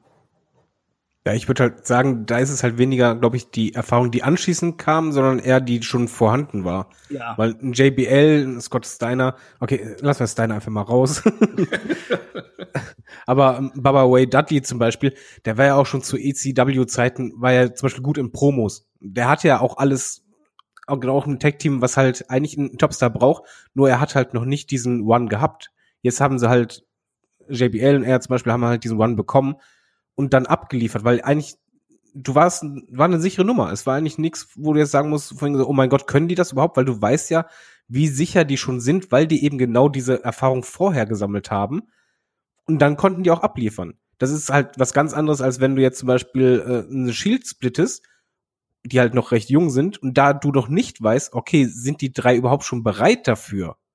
Und ich glaube, das ist halt der große Unterschied. Die hatten halt die Erfahrung, und das war halt eine sichere Nummer, gerade im Baba Way bei TNA, der ist ja aufgeblüht wie sonst was. Aber jetzt halt nicht, dass er jetzt sich mega verändert hätte, sondern einfach nur, er hat das gemacht, was er halt sonst auch schon konnte, nur halt als Tech-Team nicht zeigen konnte. Er, er hat es halt noch ein, ein, Stück überdrehter gemacht, einfach. Als, äh, um, um dieses Spotlight, wo eigentlich Devon stand, noch weiter auszufüllen für sich mhm. selbst, mhm. würde ich fast sagen, ja. Ja, du kriegst ja auch einfach mehr Zeit, muss man auch dazu sagen. Als Tech-Team ist es auch nicht unbedingt die Zeit, wo du halt so viele Promos hast und so viel äh, Storytelling machen kannst. Als Single Wrestler ist das nochmal anders, gerade wenn du ein Spotlight bekommst. Und JBL war ja wrestlerisch. Äh, ich, ich fand das immer sehr schwierig, ihn anzugucken, äh, bis die Matches anzugucken, während er Champion war. Aber er war halt einfach ein super cooler Worker, was halt äh, so Charakter angeht, weil das war halt einfach ein Kerl, den du halt einfach gehasst hast und das gerne. Das ist das, was ich ganz am Anfang gesagt habe, was einen, einen guten Wrestler ausmacht. Er hatte so einen, ähm, ja, die, die ganze Halle ausfüllenden Charakter. Und das eben dann halt in dem Sinne, wie du, wie du schon sagtest, dass man es geliebt hat, ihn zu hassen, dass es gar nicht so wichtig war, dass er in-ring technisch eher so unteres Mittelmaß war. Und es hat einen da ja eben, weil der Charakter so gemein war und man ihn gehasst hat, hat es hingehauen, dass, dass, dass einen das trotzdem mitgerissen hat, wenn er halt so ein Match dominiert hat oder irgendein Comeback hatte in einem Match oder sowas, weil man einfach nicht wollte, dass diese Ratte gewinnt. Ja. ähm, das sind jetzt drei Namen, die ich genannt habe, die jetzt im, übers Tag Team Wrestling und dann längere Zeit mit Erfahrung sammeln, dann auch einen Single, großen so einen hatten. Was glaubt ihr, ähm, was ist eigentlich das ideale Alter, um ins Wrestling generell einzusteigen? Ähm, lieber David ich glaube, da gibt es kein Alter. Ich glaube, das hängt eher damit äh, zusammen, ob du angefixt wirst. Zum Beispiel Batista kam ja auch mit sehr spätem Alter dazu, dann Diamond Dallas Page, aber die wurden halt angefixt. Die haben einfach gemerkt, okay, das ist so mein Ding, das funktioniert irgendwie. Äh, und glaube, das ist die, die größte Voraussetzung. Das ist, glaube ich, egal, ob du mit äh, paar Jahren, also ist quasi Spät-Teenager wie ein CM Punk oder ein Ricochet äh, Hinterhof-Matches hattest oder ob du halt sehr spät dazu kommst. Wichtig ist, glaube ich, eher die Einstellung, weil du hast halt sehr viele Quereinsteiger oder Leute, die halt spät dazukommen oder jung dazukommen, die aber eigentlich aus den falschen Gründen dabei sind. Und das sind auch diejenigen, die halt meist einen schnellen Push kriegen und dann halt umso schneller fallen. Und ich glaube, da ist weniger das Alter entscheidend, wann du anfängst mit Wrestling, sondern eher deine Einstellung dazu. Siehst du das genauso, Chris? Ich, äh, ja, ich, ich glaube, das kann ich einfach unterschreiben, was David gesagt hat. Ja. Oha. Oh, hier. ja, was, ja, David auch, was David auch gesagt hat, es gibt ja die sogenannten Quereinsteiger, die äh, gerade solche Leute, die übers American Football, die vielleicht eine Karriere im Football starten oder im MMA und dann ihren Weg ins Wrestling gefunden haben. Prominente Namen natürlich ein Goldberg oder eine Ronda Rousey auf der anderen Seite. Was Rock die auch oder nicht? Oder ja, The Rock hatte jetzt keine größere Karriere. Der hatte äh, ja Highschool Football gespielt. Der wollte aber auch irgendwie Wrestler Auch, auch Fun Fact, Undertaker, wer die Doku noch nicht gesehen hat, der war eigentlich kurz davor, halt äh, Basketball-Profi-Karriere einzuschlagen.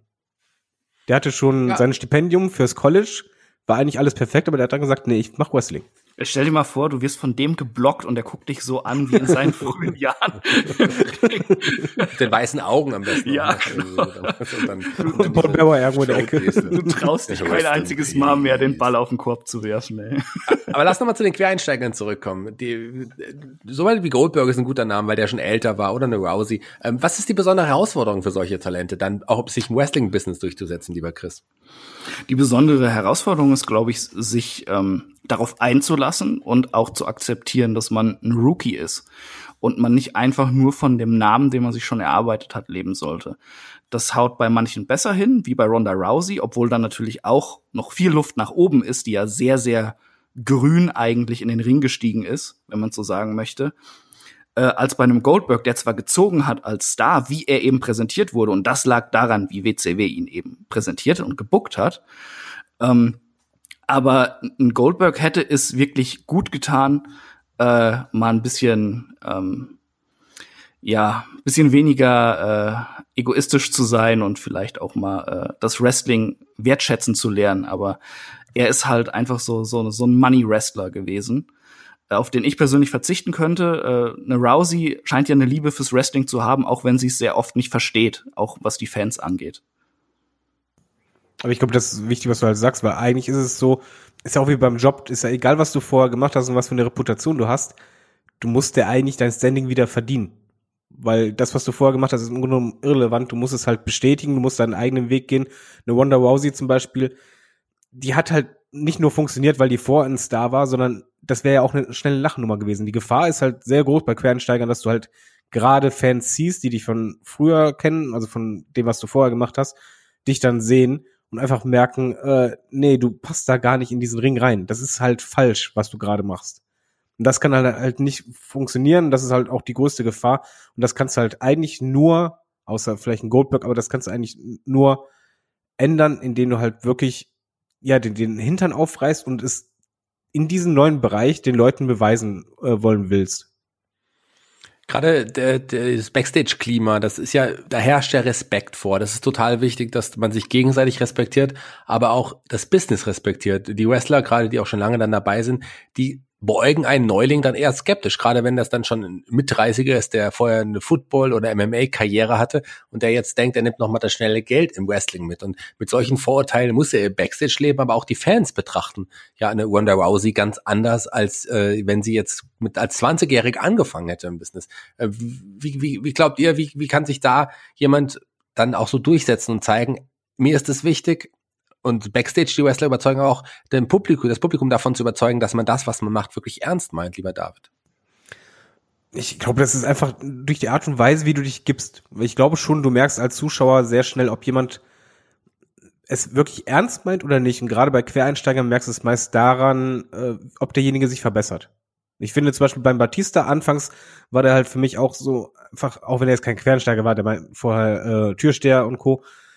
Aber bei ihm hat es halt die Entwicklung gesehen. Da hat sich halt jemand wirklich dann reingekämpft. Beim Goldberg siehst du das halt nicht. Du hast halt gesehen, okay, es war halt immer derselbe. Das ist halt wirklich so wie halt Chris sagst, du merkst, okay, dem geht es eigentlich nicht ums Wrestling, sondern einfach, der ist ein Star, der nutzt das aus, soll er machen, aber das ist halt was anderes als zum Beispiel bei einer Wonder Rousey, wo du halt wirklich sehr krass die Entwicklung live miterlebt hast, wo einfach im Laufe der Monate du genau gesehen hast, nee, da ist jemand nicht nur da für dieses eine Match, sondern derjenige wird vorher die ganze Zeit trainiert haben, weil du siehst immer wieder diese, diese Veränderungen. Das ist auch allgemein, egal ob Quereinsteiger oder nicht.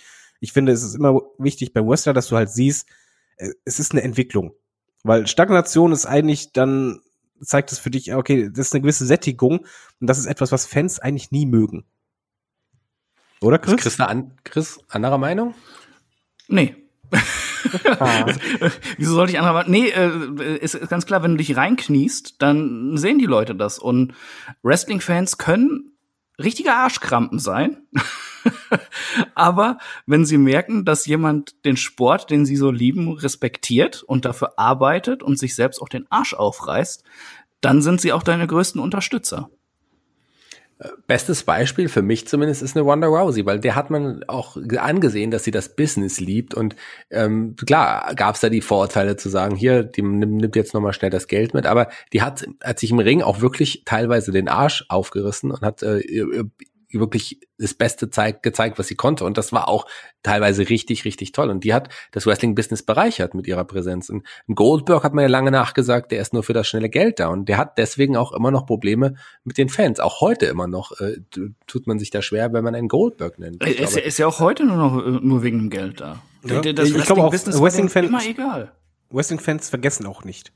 Also Richtig. auch wenn, wenn Vince das gerne glaubt bei Storylines, aber ich glaube, Wrestling-Fans, gerade wenn jemand sich reinbeißt, selbst wenn er Fehler macht, ich glaube, die verzeihen das eher, wenn die einfach merken, ja, der, der will ja oder die will, die, die fuchsen sich ja rein, als wenn halt zum Beispiel wie beim Goldberg, wo du einfach dann jeden Botch einfach nur denkst, wegen so, oh, okay, hattest du wieder heute keinen Bock? Und das ist dann immer halt die, die Gefahr. Genauso wie halt beim Lesnar du auch die Gefahr hast, dass du als Wrestling-Fan halt sagst, von so, ach, heute mal wieder keine Lust gehabt. Das ist schon etwas, wo du sehr schnell fallen gelassen werden kannst, weil, ja, wie Chris sagt, Wrestling-Fans können Arschkrampen sein. Schöner Begriff im Übrigen.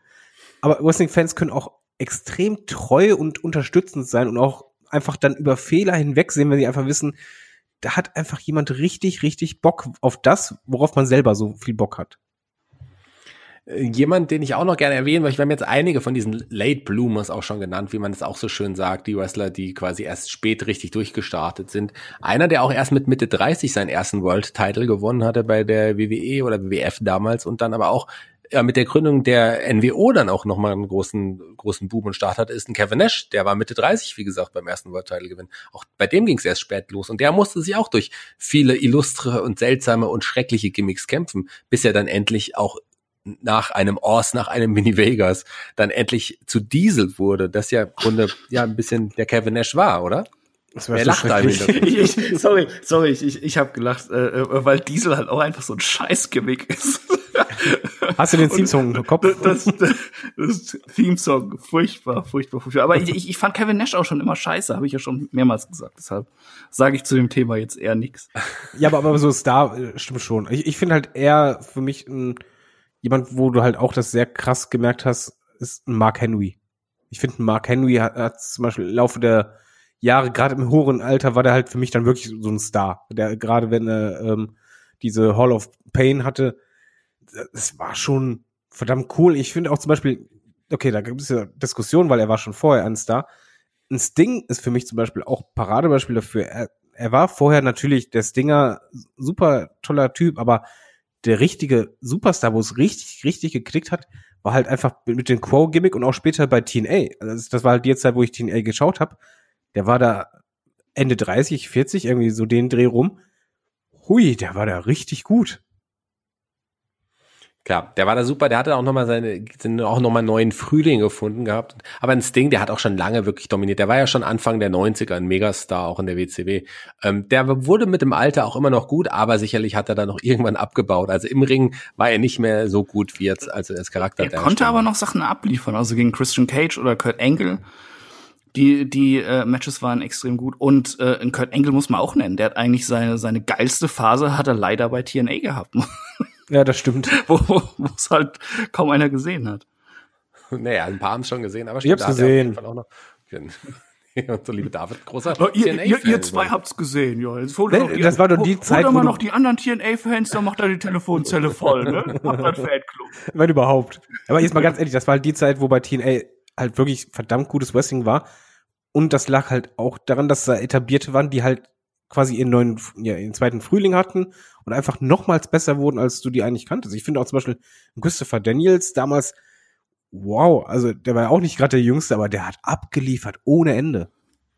Chris Daniels Ja, ist fantastisch, ja. Ja, auch der ist im hohen Alter wirklich noch mal viel, viel besser geworden. Es gibt eine Reihe von Wrestlern, die wir noch hätten auch irgendwie nennen können, aber ähm, wir schließen das Thema gleich noch mal ab und kommen eh noch zu Fragen, die wir tatsächlich heute endlich mal wieder haben. Für mich schon lange keine Fragen mehr, ich freue mich darauf sehr. Aber ich möchte noch mal einen Wrestler, der für mich wirklich das Prototyp oder der Prototyp ist für dieses, für dieses Thema. Und den haben wir heute schon ein paar Mal angesprochen, aber ich möchte euch da gerne noch eine Frage stellen. Ich rede nicht von Shawn Michaels, sondern als ich das Brutus Thema Barber, Beefcake.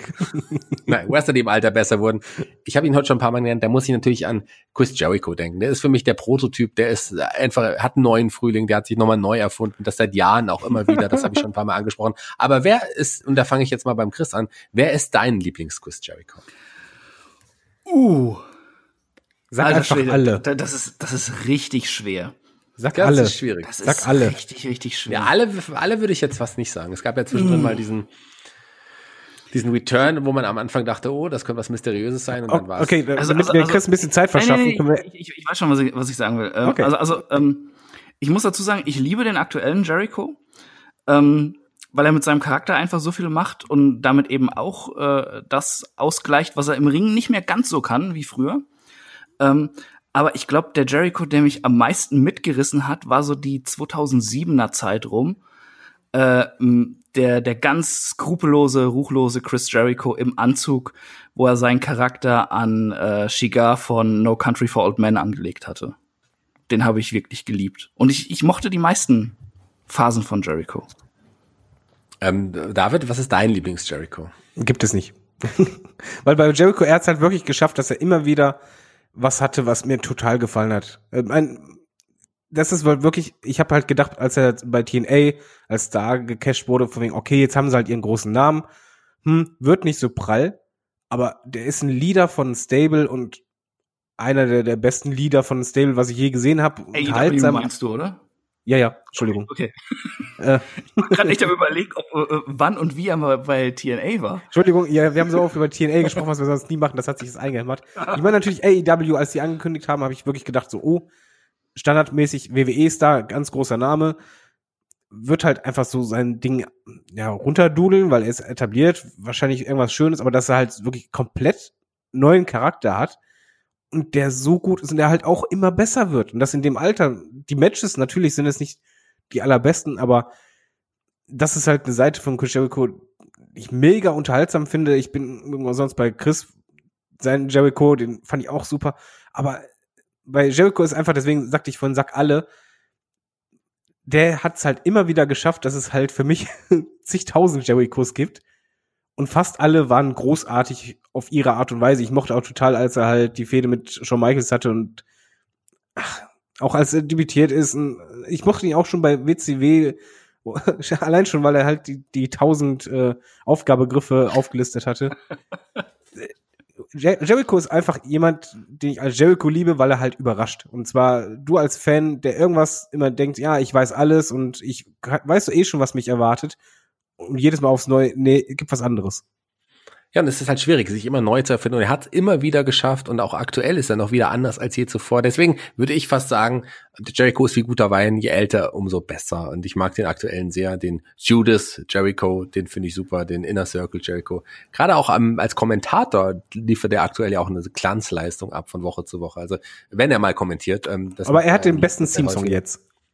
Den hat er definitiv. Aber, aber muss man darf, ich, Und, darf ich ähm, mal was sagen? Ich finde immer, Jericho sie, sieht so jetzt im Alter so ein bisschen versoffen aus. A little bit of the bubbly. Ja, ich glaube, da kann er nichts für. Er sieht ja auch ein bisschen aufgedunsen aus, aber das ist einfach das, das Alter. Ich glaube, wenn du die ganze Zeit immer Bodybuilding machst, das, das siehst du bei so vielen im höheren Alter, äh, dass es halt so ein bisschen aufschwemmt. Ja gut, äh, du, du wohnst äh, da, da im Ruhrgebiet, bei euch gibt's noch die Trinkhallen, da siehst du Ich halt. wohne nicht im Ruhrgebiet, so- ich so- so wohne im. Bergischen Land. Das ist doch fast Ruhrgebiet. Aber bevor wir jetzt äh, gleich zu den Fragen kommen, haben wir noch eine Überraschung ähm, für unsere Hörer und für den David. Und zwar, David hat es ja gerade schon gesagt, das ist sein Lieblingsteam-Song. Willst du ihn uns singen? ich singe bestimmt nicht. Aber ich finde, ich gebe halt zu, das Wrestling-Video, was ich mir in den letzten drei Monaten am meisten angeschaut habe, ist halt wirklich der Entrance auf dem Schiff, wo die Crowd mitgesungen hat. Und Was haben die denn Mal mitgesungen, David? Sing mal. Sing mal, sing mal ich, vor. ich kann doch kein Englisch. Ja, aber als, besser als Sammy, Sammy Guevara kann Nee, Sammys Version war, war göttlich. Nein, ich, Okay. ich singe ich sing bestimmt nicht. wir wollen ja nicht, dass die Ohren bluten, wir haben nur noch Fragen.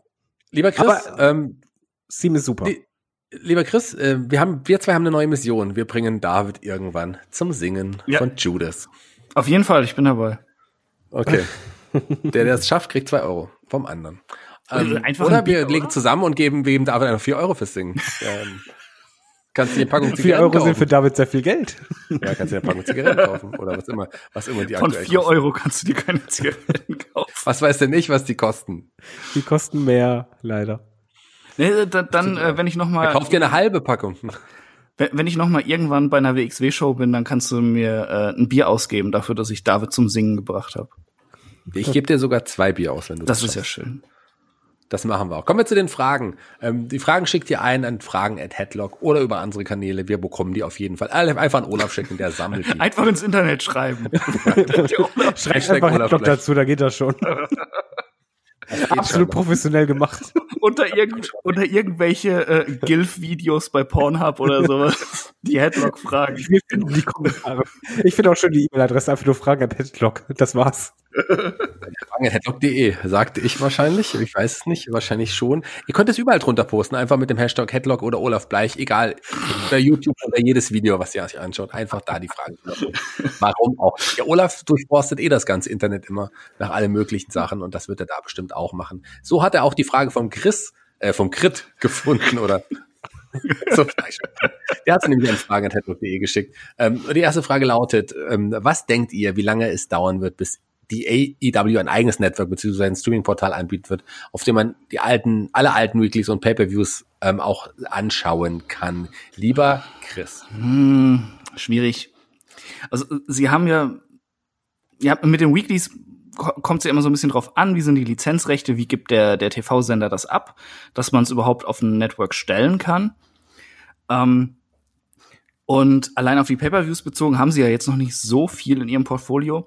Ich kann mir eher vorstellen, dass sie relativ zügig ähm, irgendeinen Deal abschließen mit einem ähm, mit einem allgemeinen Sport- oder Kampfsport-Network oder sowas, äh, wo man das dann nach, äh, nachgucken kann, dass die, dass sie quasi in so einem Abo drin sind für eine Zeit. Ja, die haben Das einfach kann ich mir auch- wenig Content. Meine, stell dir mal vor, die würden jetzt meinetwegen 9 Euro verlangen. Da weißt du schon, ungefähr schon, wie halt der Aufschrei sein wird. Ah, 9 Euro, ich kann hier kaum was gucken, habe jetzt schon eine Woche alles durchgeguckt, das war's, jetzt kann ich alles normal gucken. Die haben halt einfach zu wenig Sachen. Und die meisten Sachen, die sie halt abseits von Weekly und Pay-Per-View haben, sind halt alle eh schon frei zugänglich. Und dann noch bezahlen. Ich denke halt auch so wie Chris, die werden eher sich an irgendein Streaming-Portal dranhängen. Hoffentlich bald. Ähm, Und dann kann man das halt dazu nehmen. Ganz genau. Also die haben also am Zeitpunkt der Aufnahme, ich glaube, es sind 30 Weeklies, die sie bisher aufgenommen haben. Also da das jetzt einfach in einem Streaming-Angebot anzubieten, macht so keinen Sinn als eigenes Network. Also so wie wie Christus gesagt, kann ich mir gut vorstellen, dass sie vielleicht irgendwo unterkommen und da dann das Material auch präsentieren, weil die anderen Sachen Dark und auch Being the Elite, was man vielleicht dazu zählen könnte, das ist richtig. Das ist gibt's ja aktuell alles frei bei YouTube. Krit hat noch eine Frage und ähm, die möchte ich gar nicht beantworten, aber trotzdem stellen. Könntet ihr vielleicht bei Gelegenheit einen kurzen Überblick darüber geben, welche Wrestler, Wrestlerinnen aktuell verletzt sind oder aus anderen Gründen bei WWE oder AEW fehlen? Da verweise ich gerne auf Headlock, das Magazin. Das habe ich diese Woche übrigens mit dem Alexander Flöter aufgenommen. Und ansonsten alle zwei Wochen äh, machen das ich und Olaf. Und da werden wir auf die neuesten Geschehnisse. Da gehen wir auf Verletzungen und so weiter ein. Weil auch, oder das ist was für eine klassische News-Seite, aber bei so einem Weekly-Podcast, wo wir spezielle Themen haben, ist sowas schwer zu sagen, weil denn manche hören sich den auch erst ein paar Wochen an und dann ist das ja auch wieder hinfällig. Deswegen müssen, möchten wir das jetzt hier auch gar nicht so beantworten. Aber hör doch mal bei Headlock das Magazin rein. Es lohnt sich überall bei Patreon und Steady. Michael fragt ebenfalls bei fragen at headlock.de. Conor McGregor soll ja mit einer Karriere bei der WWE liebäugeln und hat ja auch über sein Twitter-Profil Vince McMahon herausgefordert. Conor McGregor bei WWE? Was haltet ihr davon, lieber Chris? Abstand. ähm, Conor McGregor ist ein Star, auf jeden Fall. Er ist aber auch äh, so, so charis- charismatisch, wie er ist. Er, er ist auch ein Schwachkopf. Und ähm, ich glaube nicht, dass er wirklich die Hingabe fürs Wrestling hat da, sondern eher einfach weitere Moneten aus seinem äh, aus, aus seinem Fame quasi rausschütteln würde. Ich, ich, ich, ich, ich, er kann mich gerne Lügen strafen, ja, aber äh, ich brauche ihn nicht und äh, ich glaube auch nicht, dass er irgendwie geil wäre als Wrestler in der WWE. Wir haben genug, die oder die WWE hat genug gute Leute, die sie eher mal vernünftig einsetzen sollten und richtige eigene Stars formen sollten, statt sich für dann irgendwie ein paar Millionen eben einen Conor McGregor einzukaufen. Aber ohne dem zu widersprechen, was du gerade gesagt hast, lieber Chris, ein Match von Conor McGregor bei WrestleMania, ist das nicht ein großer Moment, eine große Möglichkeit, der WWE nochmal richtig ins Mainstream zu kommen? Ja, das natürlich. Aber da muss man auch gucken, wie sieht das mit der Nachhaltigkeit aus. Wird sich ein Conor McGregor hinlegen für, für einen aufstrebenden WWE-Star oder einen gestandenen WWE-Star? Muss er Oder nicht. ist der, steht der dann hinterher, ist der in, in einem Loch nach WrestleMania? Das muss dann auch vernünftig aufgezogen sein. Aber also ich hätte jetzt ehrlich gesagt nicht die, die meiste Lust drauf. Ich, ich muss den Typen auch nicht sehen. Nee, der ist eh ein bisschen overhyped. Das Problem ist halt einfach auch durch die, was heißt Promos, durch die Interviews, die er gibt, weißt du halt auch in etwa, wie er halt tickt. Und wenn du also seinen Twitter-Account dir anschaust, äh, beziehungsweise Instagram-Account, äh, boah, also charakterlich ist es auf keinen Fall jemand, wo du vermuten würdest, wenn, ah, wenn er jetzt kommt, äh, dann wird er halt richtig Gas geben. Nee, das ist dann eher Kandidat für mich, wie halt wirklich Floyd, Floyd Mayweather, dass du halt machst, ja, ein WrestleMania-Moment gegen irgendwie mit Kader, dem es nicht wehtut. Ähm, das ist dann halt, der Name wäre Money, das auf jeden Fall, aber auf keinen Fall eine Karriere, sondern wirklich nur ein Moment, Ende aus. Ja, wir brauchen ja auch äh, Conor McGregor nicht, äh, so lang war ähm, Joe McIntyre haben, der hat ihn rausgefordert. Aber dieses Match, ist das ein Money-Match? Wird, wird es das geben? Ich weiß es nicht und bezweifle das tatsächlich auch. Aber, aber können, und, ganz ehrlich, da, da ist doch ein riesengroßen äh, Größenunterschied, oder? Zwischen Drew McIntyre und Conor McGregor. Der könnte doch eigentlich einfach nur so die Hand bei ihm äh, auf den Kopf drücken und sich das angucken, wie seine Schläge ins Leere gehen. Das fände ich lustig. Dafür würde ich Geld zahlen. Ja, und bis vor kurzem hatten wir ja, hatten wir ja einen, ähm, ja, die äh, Made in China Variante von Conor McGregor. Wir hätten ja Jack Gallagher unter Vertrag noch bei der WWE. glaube ich, Conor McGregor, der zu heiß gebadet wurde wahrscheinlich. Aber den, den haben wir auch nicht dabei. Aber, aber ist eigentlich auch eine Leistung, dass es hingekriegt hat, sogar noch schlechtere Tattoos als Conor McGregor zu haben. Ganz genau. Ja, äh, richtig tolle Tattoos hat unser Tobias und der fragt auch, als ich glaube schon. Schreib uns nochmal, das würde mich tatsächlich interessieren. Ähm, denn sonst wäre die Überleitung blöd, aber die hat jetzt gepasst und deswegen stelle ich auch seine Frage und auch er fragt, wie er fragen at headlock.de. Ähm, und ich glaube, die Frage schicke gebe ich direkt an den David weiter. Ähm, David, wie würdet ihr einem Nicht-Wrestling-Fan erklären, was Wrestling ist und wieso äh, ihr Fan seid. Gibt es Matches oder Momente, die ihr zur Argumentation hinzufügen würdet und welche wären das? Und ich weiß, dass David das ja ganz, ganz oft versucht, Leute aus seinem Freundes- und Bekanntenkreis zum Wrestling ja zu bringen, sie zu überzeugen. Und der zeigt dann auch, aber er hat ja seine Standard-Matches, die er denen zeigt. Aber mal, mal ganz kurz, wenn du das nicht nochmal beantworten willst, David, weil du das schon so häufig gemacht hast, dann kannst du stattdessen jetzt auch einfach Judas von äh, Fozzy singen. äh, nicht beantworte lieber die Frage. Verdammt. Ich würde es einfach so zusammenfassen. Es ist Daily Soap, ähm, quasi eine Art Game of Thrones nur ohne Sex äh, und dazu noch Athletik. da, da geht das schon. du hast mich verloren. Nein, es ist halt einfach, wenn ich das den Leuten erkläre, ist es halt wirklich so, dass ich denen halt versuche zu erklären, das ist im Grunde genommen ja eine athletische Sportart, aber zusätzlich ist da halt Daily Soap und ganz viel Storytelling dabei. Und was ich womit ich eigentlich jeden immer bekommen habe. Ich habe nur kein Mal dann gehabt, dass dann jemand sagte, nee, bin raus. War halt wirklich die Fehde zwischen Undertaker und Triple H, äh, Triple H äh, und HBK. Und dann halt vor allen Dingen nicht nur die beiden Matches, sondern auch noch die Promo-Videos davor. Gerade halt das mit dem Soundtrack von Placebo ist das, glaube ich. Das ist dann halt einfach, wo die catchen, wo die wirklich auch sagen fängen so, ui, das ist ja irgendwie dramatischer als äh, so ein dicker Blockbuster. Jetzt verstehe ich das. Und sagt Chris dazu? Chris ist wahrscheinlich jemand, der zeigt seinen Freunden dann eher die letzten Progress-Matches, oder? Nein. das ist viel zu sehr Mainstream. Ja, ja, ich, ich, ich, ich, ich, ich habe, nee, nee, nee, ich, ich habe Tape Trading mit dem Olf gemacht und habe jetzt äh, den den Wanne Eikler Catch Grand Prix von 92 damals aus der aus der Turnhalle in in Wiedenbrück äh, da, damals aufgenommen. Äh, renommierte äh, Wrestling-Arena natürlich. Ähm, den habe ich jetzt auf VHS und den zeige ich dann den Leuten, um sie für Wrestling zu begeistern. Und er verliert die dann. Sehr gute Wahl. Auch das wäre immer meine erste Wahl definitiv ja. gewesen. Leider habe ich Olaf meine Kassette verkauft. Aber jetzt weiß ich, wo sie ist. Ähm, nächste Frage auch von Tobias. Und äh, da frage ich auch zuerst den David, weil David ist der bei uns, der die Frage am ehesten beantworten kann. Die Frage lautet nämlich, und äh, warum verdammt nochmal haben Wrestler nasse Haare? Ich sag, David kann die so gut beantworten, weil David der einzige von uns ist, der auch mal mit nassen Haaren zum Podcasten kommt. Ist das richtig? Ich habe ja auch noch Haare. es war vor allen Dingen, es war die erste Frage, die wir jemals bei Headlock gestellt bekommen haben. Ich freue mich so. Und das war, Deswegen. das war eine verdammt gute Frage damals. Und wir haben es einfach so beantwortet.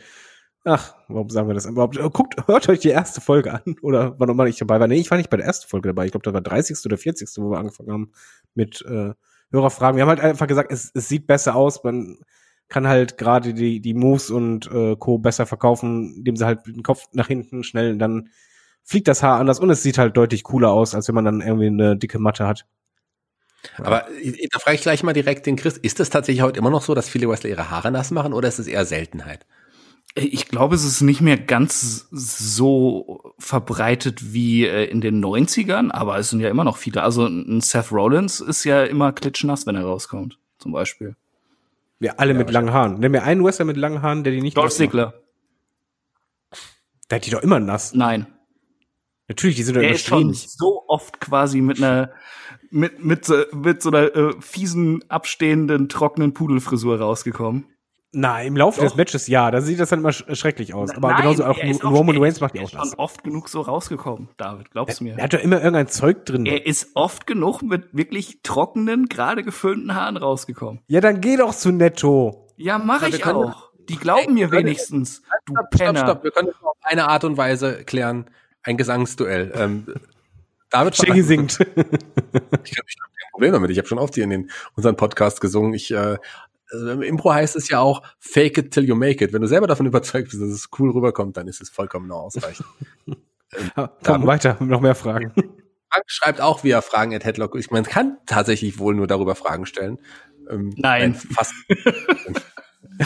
Aber das ist ja das Headhouse nicht gelesen. Fragen Headlock.de. Keith Lee ist jetzt Doppeltitelträger bei NXT. Gleich mehrere Fragen. Erstens, was haltet ihr davon, dass gerade bei WWE immer wieder Wrestler zwei Bells tragen? Ähm, fragen wir doch mit der Frage auch direkt an, lieber Chris. Ja, ich bin jetzt erstmal gespoilert worden. Ich habe NXT noch nicht gesehen. es kommt immer auf, de, auf den Wrestler an, wie er das verkaufen kann, mit zwei Bells rumzulaufen.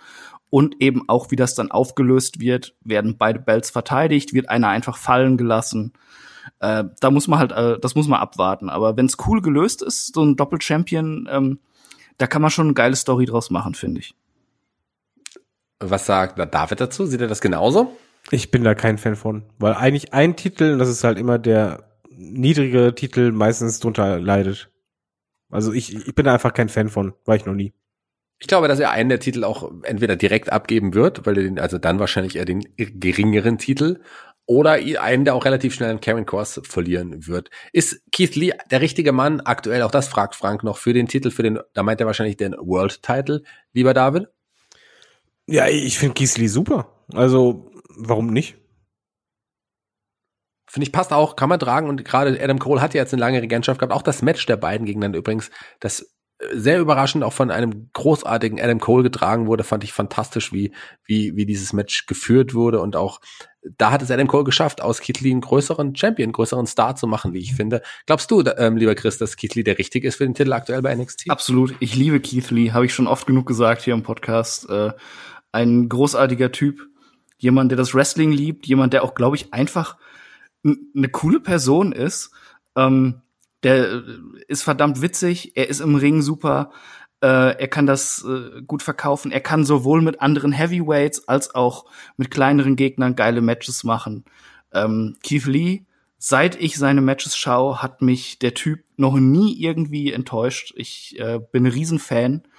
Und auch wenn ich ebenfalls glaube, dass die Titelregentschaft vielleicht nicht ganz so lang wird, ähm, freut mich das einfach für ihn und er ist auf jeden Fall ein würdiger ähm, NXT-Champion. Glaubst du auch, und da bleiben wir gleich bei dir, dass der Titelwechsel ja, politische Hintergründe haben wird, ein politisches Zeichen seitens der WWE, gerade in Zeiten von Black Lives Matter? Oder meinst du, man hat ihn er hat den sich verdient, weil er einfach Keith Lee ist? Ich, ich glaube, er hat sich den verdient. Ich, also ich, ich verstehe äh, die Frage vom Frank. Ich finde es aber dann immer so ein bisschen vermessen, das dann so, so vielleicht da rein zu interpretieren, dass das die Gründe sind, obwohl WWE natürlich auch eine Geschichte hat, sich sowas zu Nutzen machen zu wollen oder irgendwie Aufmerksamkeit erhaschen zu wollen über alles. Ähm, aber ähm, ich glaube, warum es so ist, kann keiner von uns genau beantworten. Aber ich äh, bin jetzt einfach mal so optimistisch und naiv und sage, dass es liegt einfach daran, dass Keith Lee ein fantastischer Wrestler ist, der super auch beim Publikum ankommt, den äh, diese, den alle unterstützen und äh, beim Adam Cole war jetzt einfach die Zeit gekommen, dass er den Titel verliert. Er hat die 400 Tage geknackt. Ähm, eigentlich gibt es ja auch keine großen Titelgegner mehr für ihn, für, für diese Fäden. Äh, da muss was Neues her. Und äh, ja, der, der, der Great American Bash war natürlich auch, auch ein guter Zeitpunkt. Da frage ich direkt hinterher, sei denn, ähm, äh, ich sei denn, David will noch was dazu sagen? Nein, ja, ich kann halt die Frage dahingehend verstehen, weil bei WWE bist halt genau sowas. Ja, sag mal andersrum, du traust es halt denen zu. Ja, dass das, halt das man ich, ja. so, so drauf reagiert und gerade auch, äh, wir hatten zuvor im Main Roster Apollo Crews, der halt äh, den US Champion Belt gewinnt, wo man halt auch direkt dachte so, beziehungsweise klar, die Stimmung einfach rüberkam so, hm, habt ihr nicht aufgebaut, auf einmal gibt ihr den Belt ausgerechnet jetzt, Punkt, Punkt, Punkt. Bei Keith Lee ist halt das Problem, ich glaube, der hätte genauso gut auch jetzt, ohne dass es halt sich anders anfühlen würde, äh, Titel gewinnen können, weil er es sich halt verdient hat, weil er dieses Standing hat. Nur halt gerade durch das, was halt in der Welt passiert, schwingt das natürlich einfach mit. Da kann der Wrestler nichts führen. Ich glaube, da wird auch kein, West, äh, kein Wrestling-Fan irgendwie sagen, ah, der hat es eigentlich nicht verdient, die haben das jetzt nur gemacht, weil, sondern er, der hat es eigentlich verdient, aber die WWE hat es gemacht, weil. Ich glaube, das ist schon ein Riesenunterschied. Ich glaube, die WWE wäre sich auch nicht so schade, das wissen wir alle, so ein Zeichen zu setzen. Das haben sie schon oft genug gemacht. Ich glaube, nur in diesem Fall ist es tatsächlich nicht so, weil man hat Keith Lee auch schon lange vor dieser, Dis dieser Black Lives Matter Diskussion auch schon aufgebaut. Der hatte, war prominent bei der Survivor Series. Beim Rumble hatte er auch einen coolen Spot. Also, man hat schon vorher auf den gesetzt, bevor diese große Diskussion, bevor es diese Unruhen und die Black Lives Matter Bewegung in Amerika gab. Von daher glaube ich, dass dieser Zug jetzt nicht wirklich politisch ja, man weiß es nicht, aber ich, ich würde persönlich sagen, der WWE macht das bei Apollo Crews, würde ich sagen, das war auf jeden Fall ein politischer Grund. Hier hat sich Keith Lee auch wirklich erarbeitet. Ja, ja würde würd ich auch so sagen. Ja. Was glaubt ihr, was wird jetzt aus Adam Cole? Da fange ich direkt jetzt wieder bei David an, David. Was, was glaubst du, wie geht's mit Adam Cole weiter? Ich meine, der hat jetzt, der ist Titelrekordträger, der hat länger gehalten als niemand zuvor, als jeder zuvor und ähm, ist jetzt aber erstmal aus dem Titelrennen, weil den kann man nicht direkt wieder den Titel geben. Wird er jetzt ins Hauptroster mit seiner mit seinem Stable oder wird er noch weiterhin bei NXT für Furore sorgen? Ich glaube, wir sagen schon seit zwei Jahren ist er meistens mal ein äh, Kandidaten, wo wir halt sagen, ja, wer kommt nächstes Jahr in Main Roster? Fällt halt Adam Cole. Für mich wäre es halt langsam so die Zeit, weil sonst hast du irgendwann auch diesen Punkt ja verpasst, weil das Stable hat halt alles gewonnen. Adam Cole hat alles gewonnen, was halt nur geht. Äh, ein Standing sondergleichen. Eigentlich ist halt so seine Geschichte für mich bei NXT jetzt zu Ende erzählt. Müsste jetzt im Main Roster für mich persönlich weitergehen. Es ist halt einfach nur ein richtig blöder Moment, weil Adam Cole Debüt möchte ich im Main Roster eigentlich mit Publikum haben. Andere. Meinung? Andere Meinung bei, bei Chris? Nee, ähm, eigentlich, wie David schon sagt, der Punkt ist gekommen, dass, dass äh, die Era eigentlich ähm, ins Main Roster geht und es ist natürlich schöner, wenn Publikum da ist, stimme ich zu.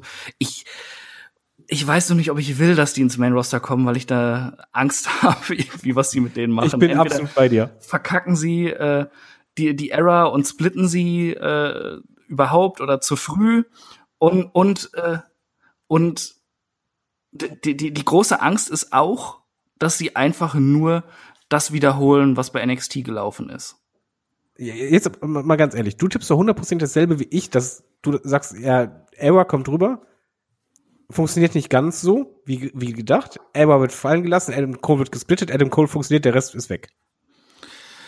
ähm, das wäre so Standard WWE. Wäre Standard WWE, aber äh, boah, es gibt so viele Fälle, wie sie es verkacken können und ich traue ihnen momentan halt einfach wenig äh, Positives zu. Ich glaube, man muss Check, wie eine siehst du ganze, das denn? ja, ich glaube, man muss eine ganze Menge da, also ich, ich sehe im Moment noch nicht so richtig wirklich den riesen Run für der Undisputed Era, glaube ich. Adam Cole ist super charismatisch, das ist ein toller Wrestler, aber ich habe es schon oft gesagt, ich kritisiere ihn dafür, dass er einfach er ist durchtrainiert, er ist fit, aber ihm fehlt so ein bisschen Körper. Also sein, sein Kopf ist deutlich größer als der Rest seines Körpers. Wenn er da noch ein bisschen was äh, zulegt, dann äh, kann auf jeden Aber Fall ein großer werden. Damit ist er doch Aber der perfekte Werbeträger für WWE Battlegrounds, was Ende des Jahres erscheint.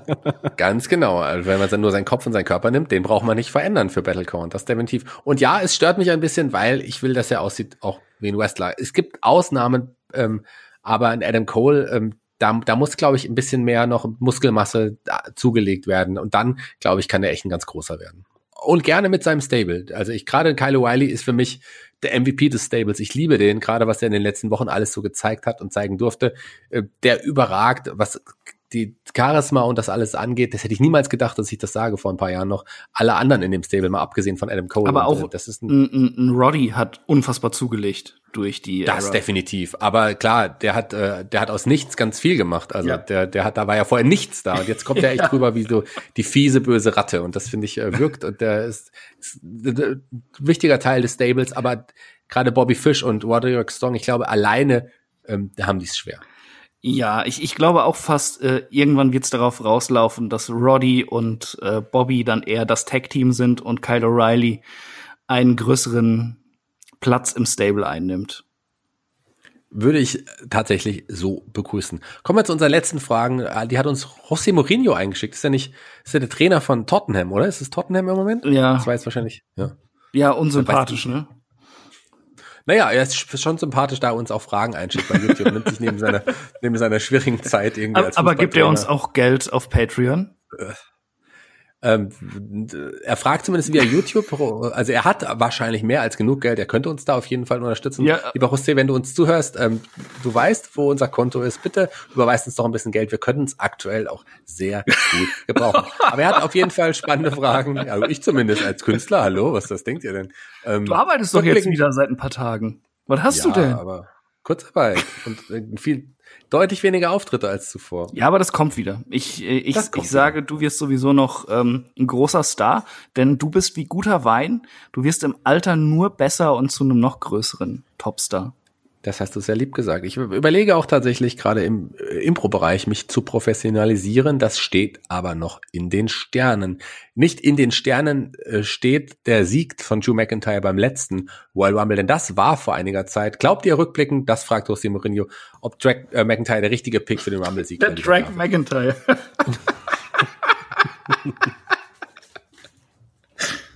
Ich werde ausgelacht, ich werde ausgelacht, weil ich mich einmal versprochen habe. Nein. Zu Recht. Also ich würde sagen, das ist okay, das nehme ich gerne an. Ich kann damit gut umgehen, solange wir David nicht ähm, auslachen, wenn er sich mal verspricht, weil dann würden wir ja fast Du hast dich nur über, lachen. Moment, du hast dich über Olf lustig gemacht, weil er einmal einen Tippfehler hatte bei 400.000 Hands-out. Ah, seine Handouts äh, sind schon einige Fehler drin. Naja, Ja, der lässt da- nach im Alter, generell. ne? Die- die erwähne also, ich- ja, ich ja, weiß nicht, ob ihr das das wisst. Olaf macht sehr, sehr viele Fehler. Der hat zum Beispiel verwechselt auch immer die Beverly Brothers. Immer und immer wieder. Und jetzt, wenn er das hört, er wird das ja auch sich nochmal anhören, hat er sich schon wieder verwechselt. Na, na Ähm. der, der, der Olf ist aber der Wrestling-Elefant, muss man dazu sagen. Aber in seinen Handouts sind Weil er so einen kleinen Rüssel hat oder weswegen? ja genau. Mein Gott. Aber, aber in seinen Handouts sind immer so kleine Fehler, die ich dann gerne äh, vorlese im Podcast und ihm bloßstelle. Weil er es verdient hat. Denn er ist äh, ein Daywalker, wie wir alle wissen. Lasst mal das Thema Schreibfehler im Wrestling bitte weg. Drew McIntyre, der richtige Pick für euch für den Rumble-Sieg, ja oder nein, lieber Chris? Äh, ja. Lieber David? Ja, er war der einzig richtige, da gab es halt nicht viel zur Auswahl. Na, man hätte auch dem Undertaker. Na, ich, ich, ich möchte auch sagen, dass ich der Einzige in unserer Gruppe war, der es getippt hat, ne? Nein, Moment, wir hatten ja auch gesagt, von ja, wäre halt einfach zu offensichtlich, wir wollen halt nicht alle dasselbe tippen. Nee, nee, nee. Ich kann den Chat noch mal raussuchen hier. Also ich habe den Chat vor mir, hier steht ganz genau, wenn äh, die alle haben nur, wenn Chris recht hat, muss David singen. Ja, da kann ich mich auch dran erinnern. Ich, ich wünsche mir äh, von Fozzy Judas. Und los. Ihr vergisst es. Okay, nächste Frage von Rossi Mourinho. Er fragte, das Festival of Friendship, war das das beste Segment mit dem besten Turning Point seit einer sehr, sehr langen Zeit, lieber David? ja. Also zumindest also Turning Point, also halt äh, Heel Turn, ja klar. Genau, wir reden hier von äh, auch wieder von Jericho natürlich und Kevin Owens, dieses wunderbare Segment des Festival of Friendships, legendär, ähm, eines der meiner Lieblingssegmente der letzten Jahre. Sieht Chris das auch so? Äh, absolut. Ich liebe ja sowieso Kevin Owens und Jericho und das Segment war fantastisch. Ich habe mir ja tatsächlich das Bild lange gerahmt äh, bei mir im Büro stehen gehabt, in klein natürlich, aber immerhin fand ich das Bild so cool, was er ihm geschenkt hat, dass ich das auch haben musste. Kommen wir zur letzten Frage heute. Das Beste kommt zum Schluss. Lieber David, wird Shotzi Blackheart bei NXT den Durchbruch schaffen und kann sie sich dann auch bei Raw oder SmackDown durchsetzen? Was glaubst du? Das hängt wieder ganz von der WWE ab. Also aber hat sie das Potenzial? Hat sie das Potenzial, das zu schaffen? Weil sie hat ja so einen kleinen, sie ist ja anders als die anderen Damen dort, hat ähm, die Geschichte mit ihrem Panzer, sie wirkt auch anders, sie hat, ist im Ring, ist sie ein bisschen anders, sie hebt sich schon von der Masse dort ab, aber liegt es, äh, siehst du viel Potenzial in ihr? Glaubst du, dass sie wirklich sich auch im großen Rahmen durchsetzen kann, wenn man ihr die Möglichkeit gibt? Äh, ich glaube, du musst halt, bei NXT beim Publikum, glaube ich, ist es kein Problem. Aber bei WWE Main-Publikum könnte es halt schwieriger sein. Da hängt es halt wirklich davon ab, wie du es halt bookst. Wenn du halt das Gimmick quasi und die, die Art, wie sie halt sich präsentiert, auf die Spitze treibst und das halt sehr forcierst, dann kann das halt schon funktionieren, aber es ist halt schon ein bisschen schwieriger als halt bei den 0815 äh, Wrestlerinnen vom ersten Eindruck her. Wie sieht äh, das unser lieber Chris? Ich sage auch, NXT ist kein großes Problem. Dafür ähm, hat sie die Ausstrahlung und, und sie macht im Ring ja auch Spaß und sie ist halt auch einfach äh, äh, wunderbar verrückt. Ähm, ja, äh, im Main Roster sehe ich nicht das Problem, groß damit beim Publikum zu punkten, sondern wie sie dargestellt wird. Ich glaube nämlich, das ist alles so äh, simpel und blöde da. Äh, da würde sie darauf reduziert äh, auf, äh, sie kommt raus mit einem Panzer. Und das war's dann. Ich hoffe, Genau, das äh, passiert ja jetzt gerade aktuell auch bei NXT so ein bisschen. Und jetzt in der letzten Woche durfte sie einen Robert Stone überfahren mit dem Panzer. Ich weiß nicht, ich hoffe, man macht da wirklich noch was anderes mit ihr, denn ich muss sagen, und äh, ich weiß nicht, ob ihr das wisst, aber ich bin wirklich ein riesengroßer Shotzi Blackheart-Fan. Das ist äh, nicht nur für mich eine der wunderschönsten Frauen überhaupt im gesamten Roster der WWE aller Zeiten, tatsächlich, kein Witz diesmal. Ich finde die toll, ich finde die optisch schön, ich finde, ich mag ihre Art und Weise, ihren Charakter, ich mag ihr Gimmick und ich mag auch ihre Matches gerne. Also ich finde die super, ich finde sie ganz toll. Und für sie ist ja die einzige Wrestlerin, für die ich einen Song gedichtet habe. Und der Song heißt Shotzi schenkt mir ein Foto. Und ähm, äh, würdest du sagen, für dich ist sie eher Schatzi Blackheart? Ganz genau.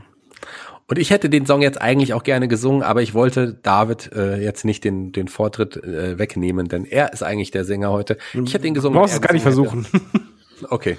Machen wir nicht. Aber ansonsten war es das für heute. Wir haben, sind alle Fragen durchgegangen. Wir haben jetzt nichts mehr, außer dass ich gerne nochmal auf iTunes und Patreon und Steady hinweisen kann und auf die Bewertungen bei iTunes auf jeden Fall. Mehr Podcasts von uns gibt's hunderte, gibt's bei Patreon und Steady. Das Match of the Week.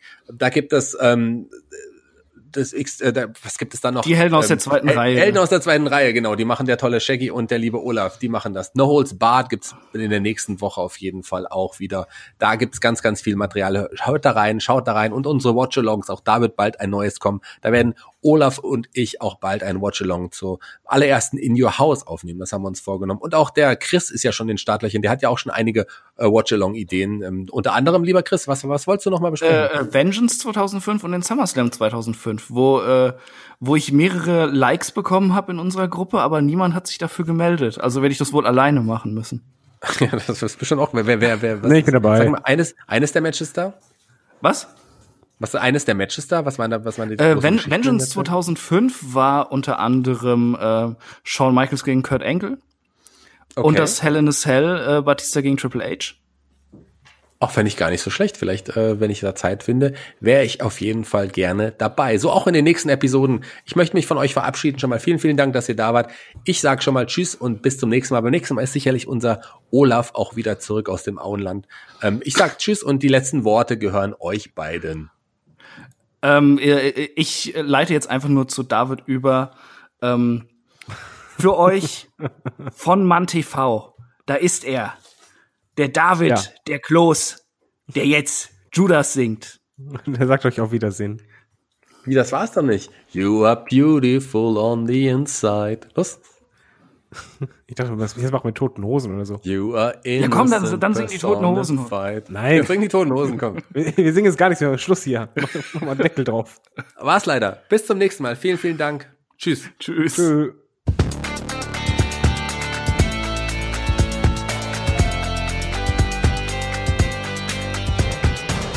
Headlock, der Pro Wrestling Podcast.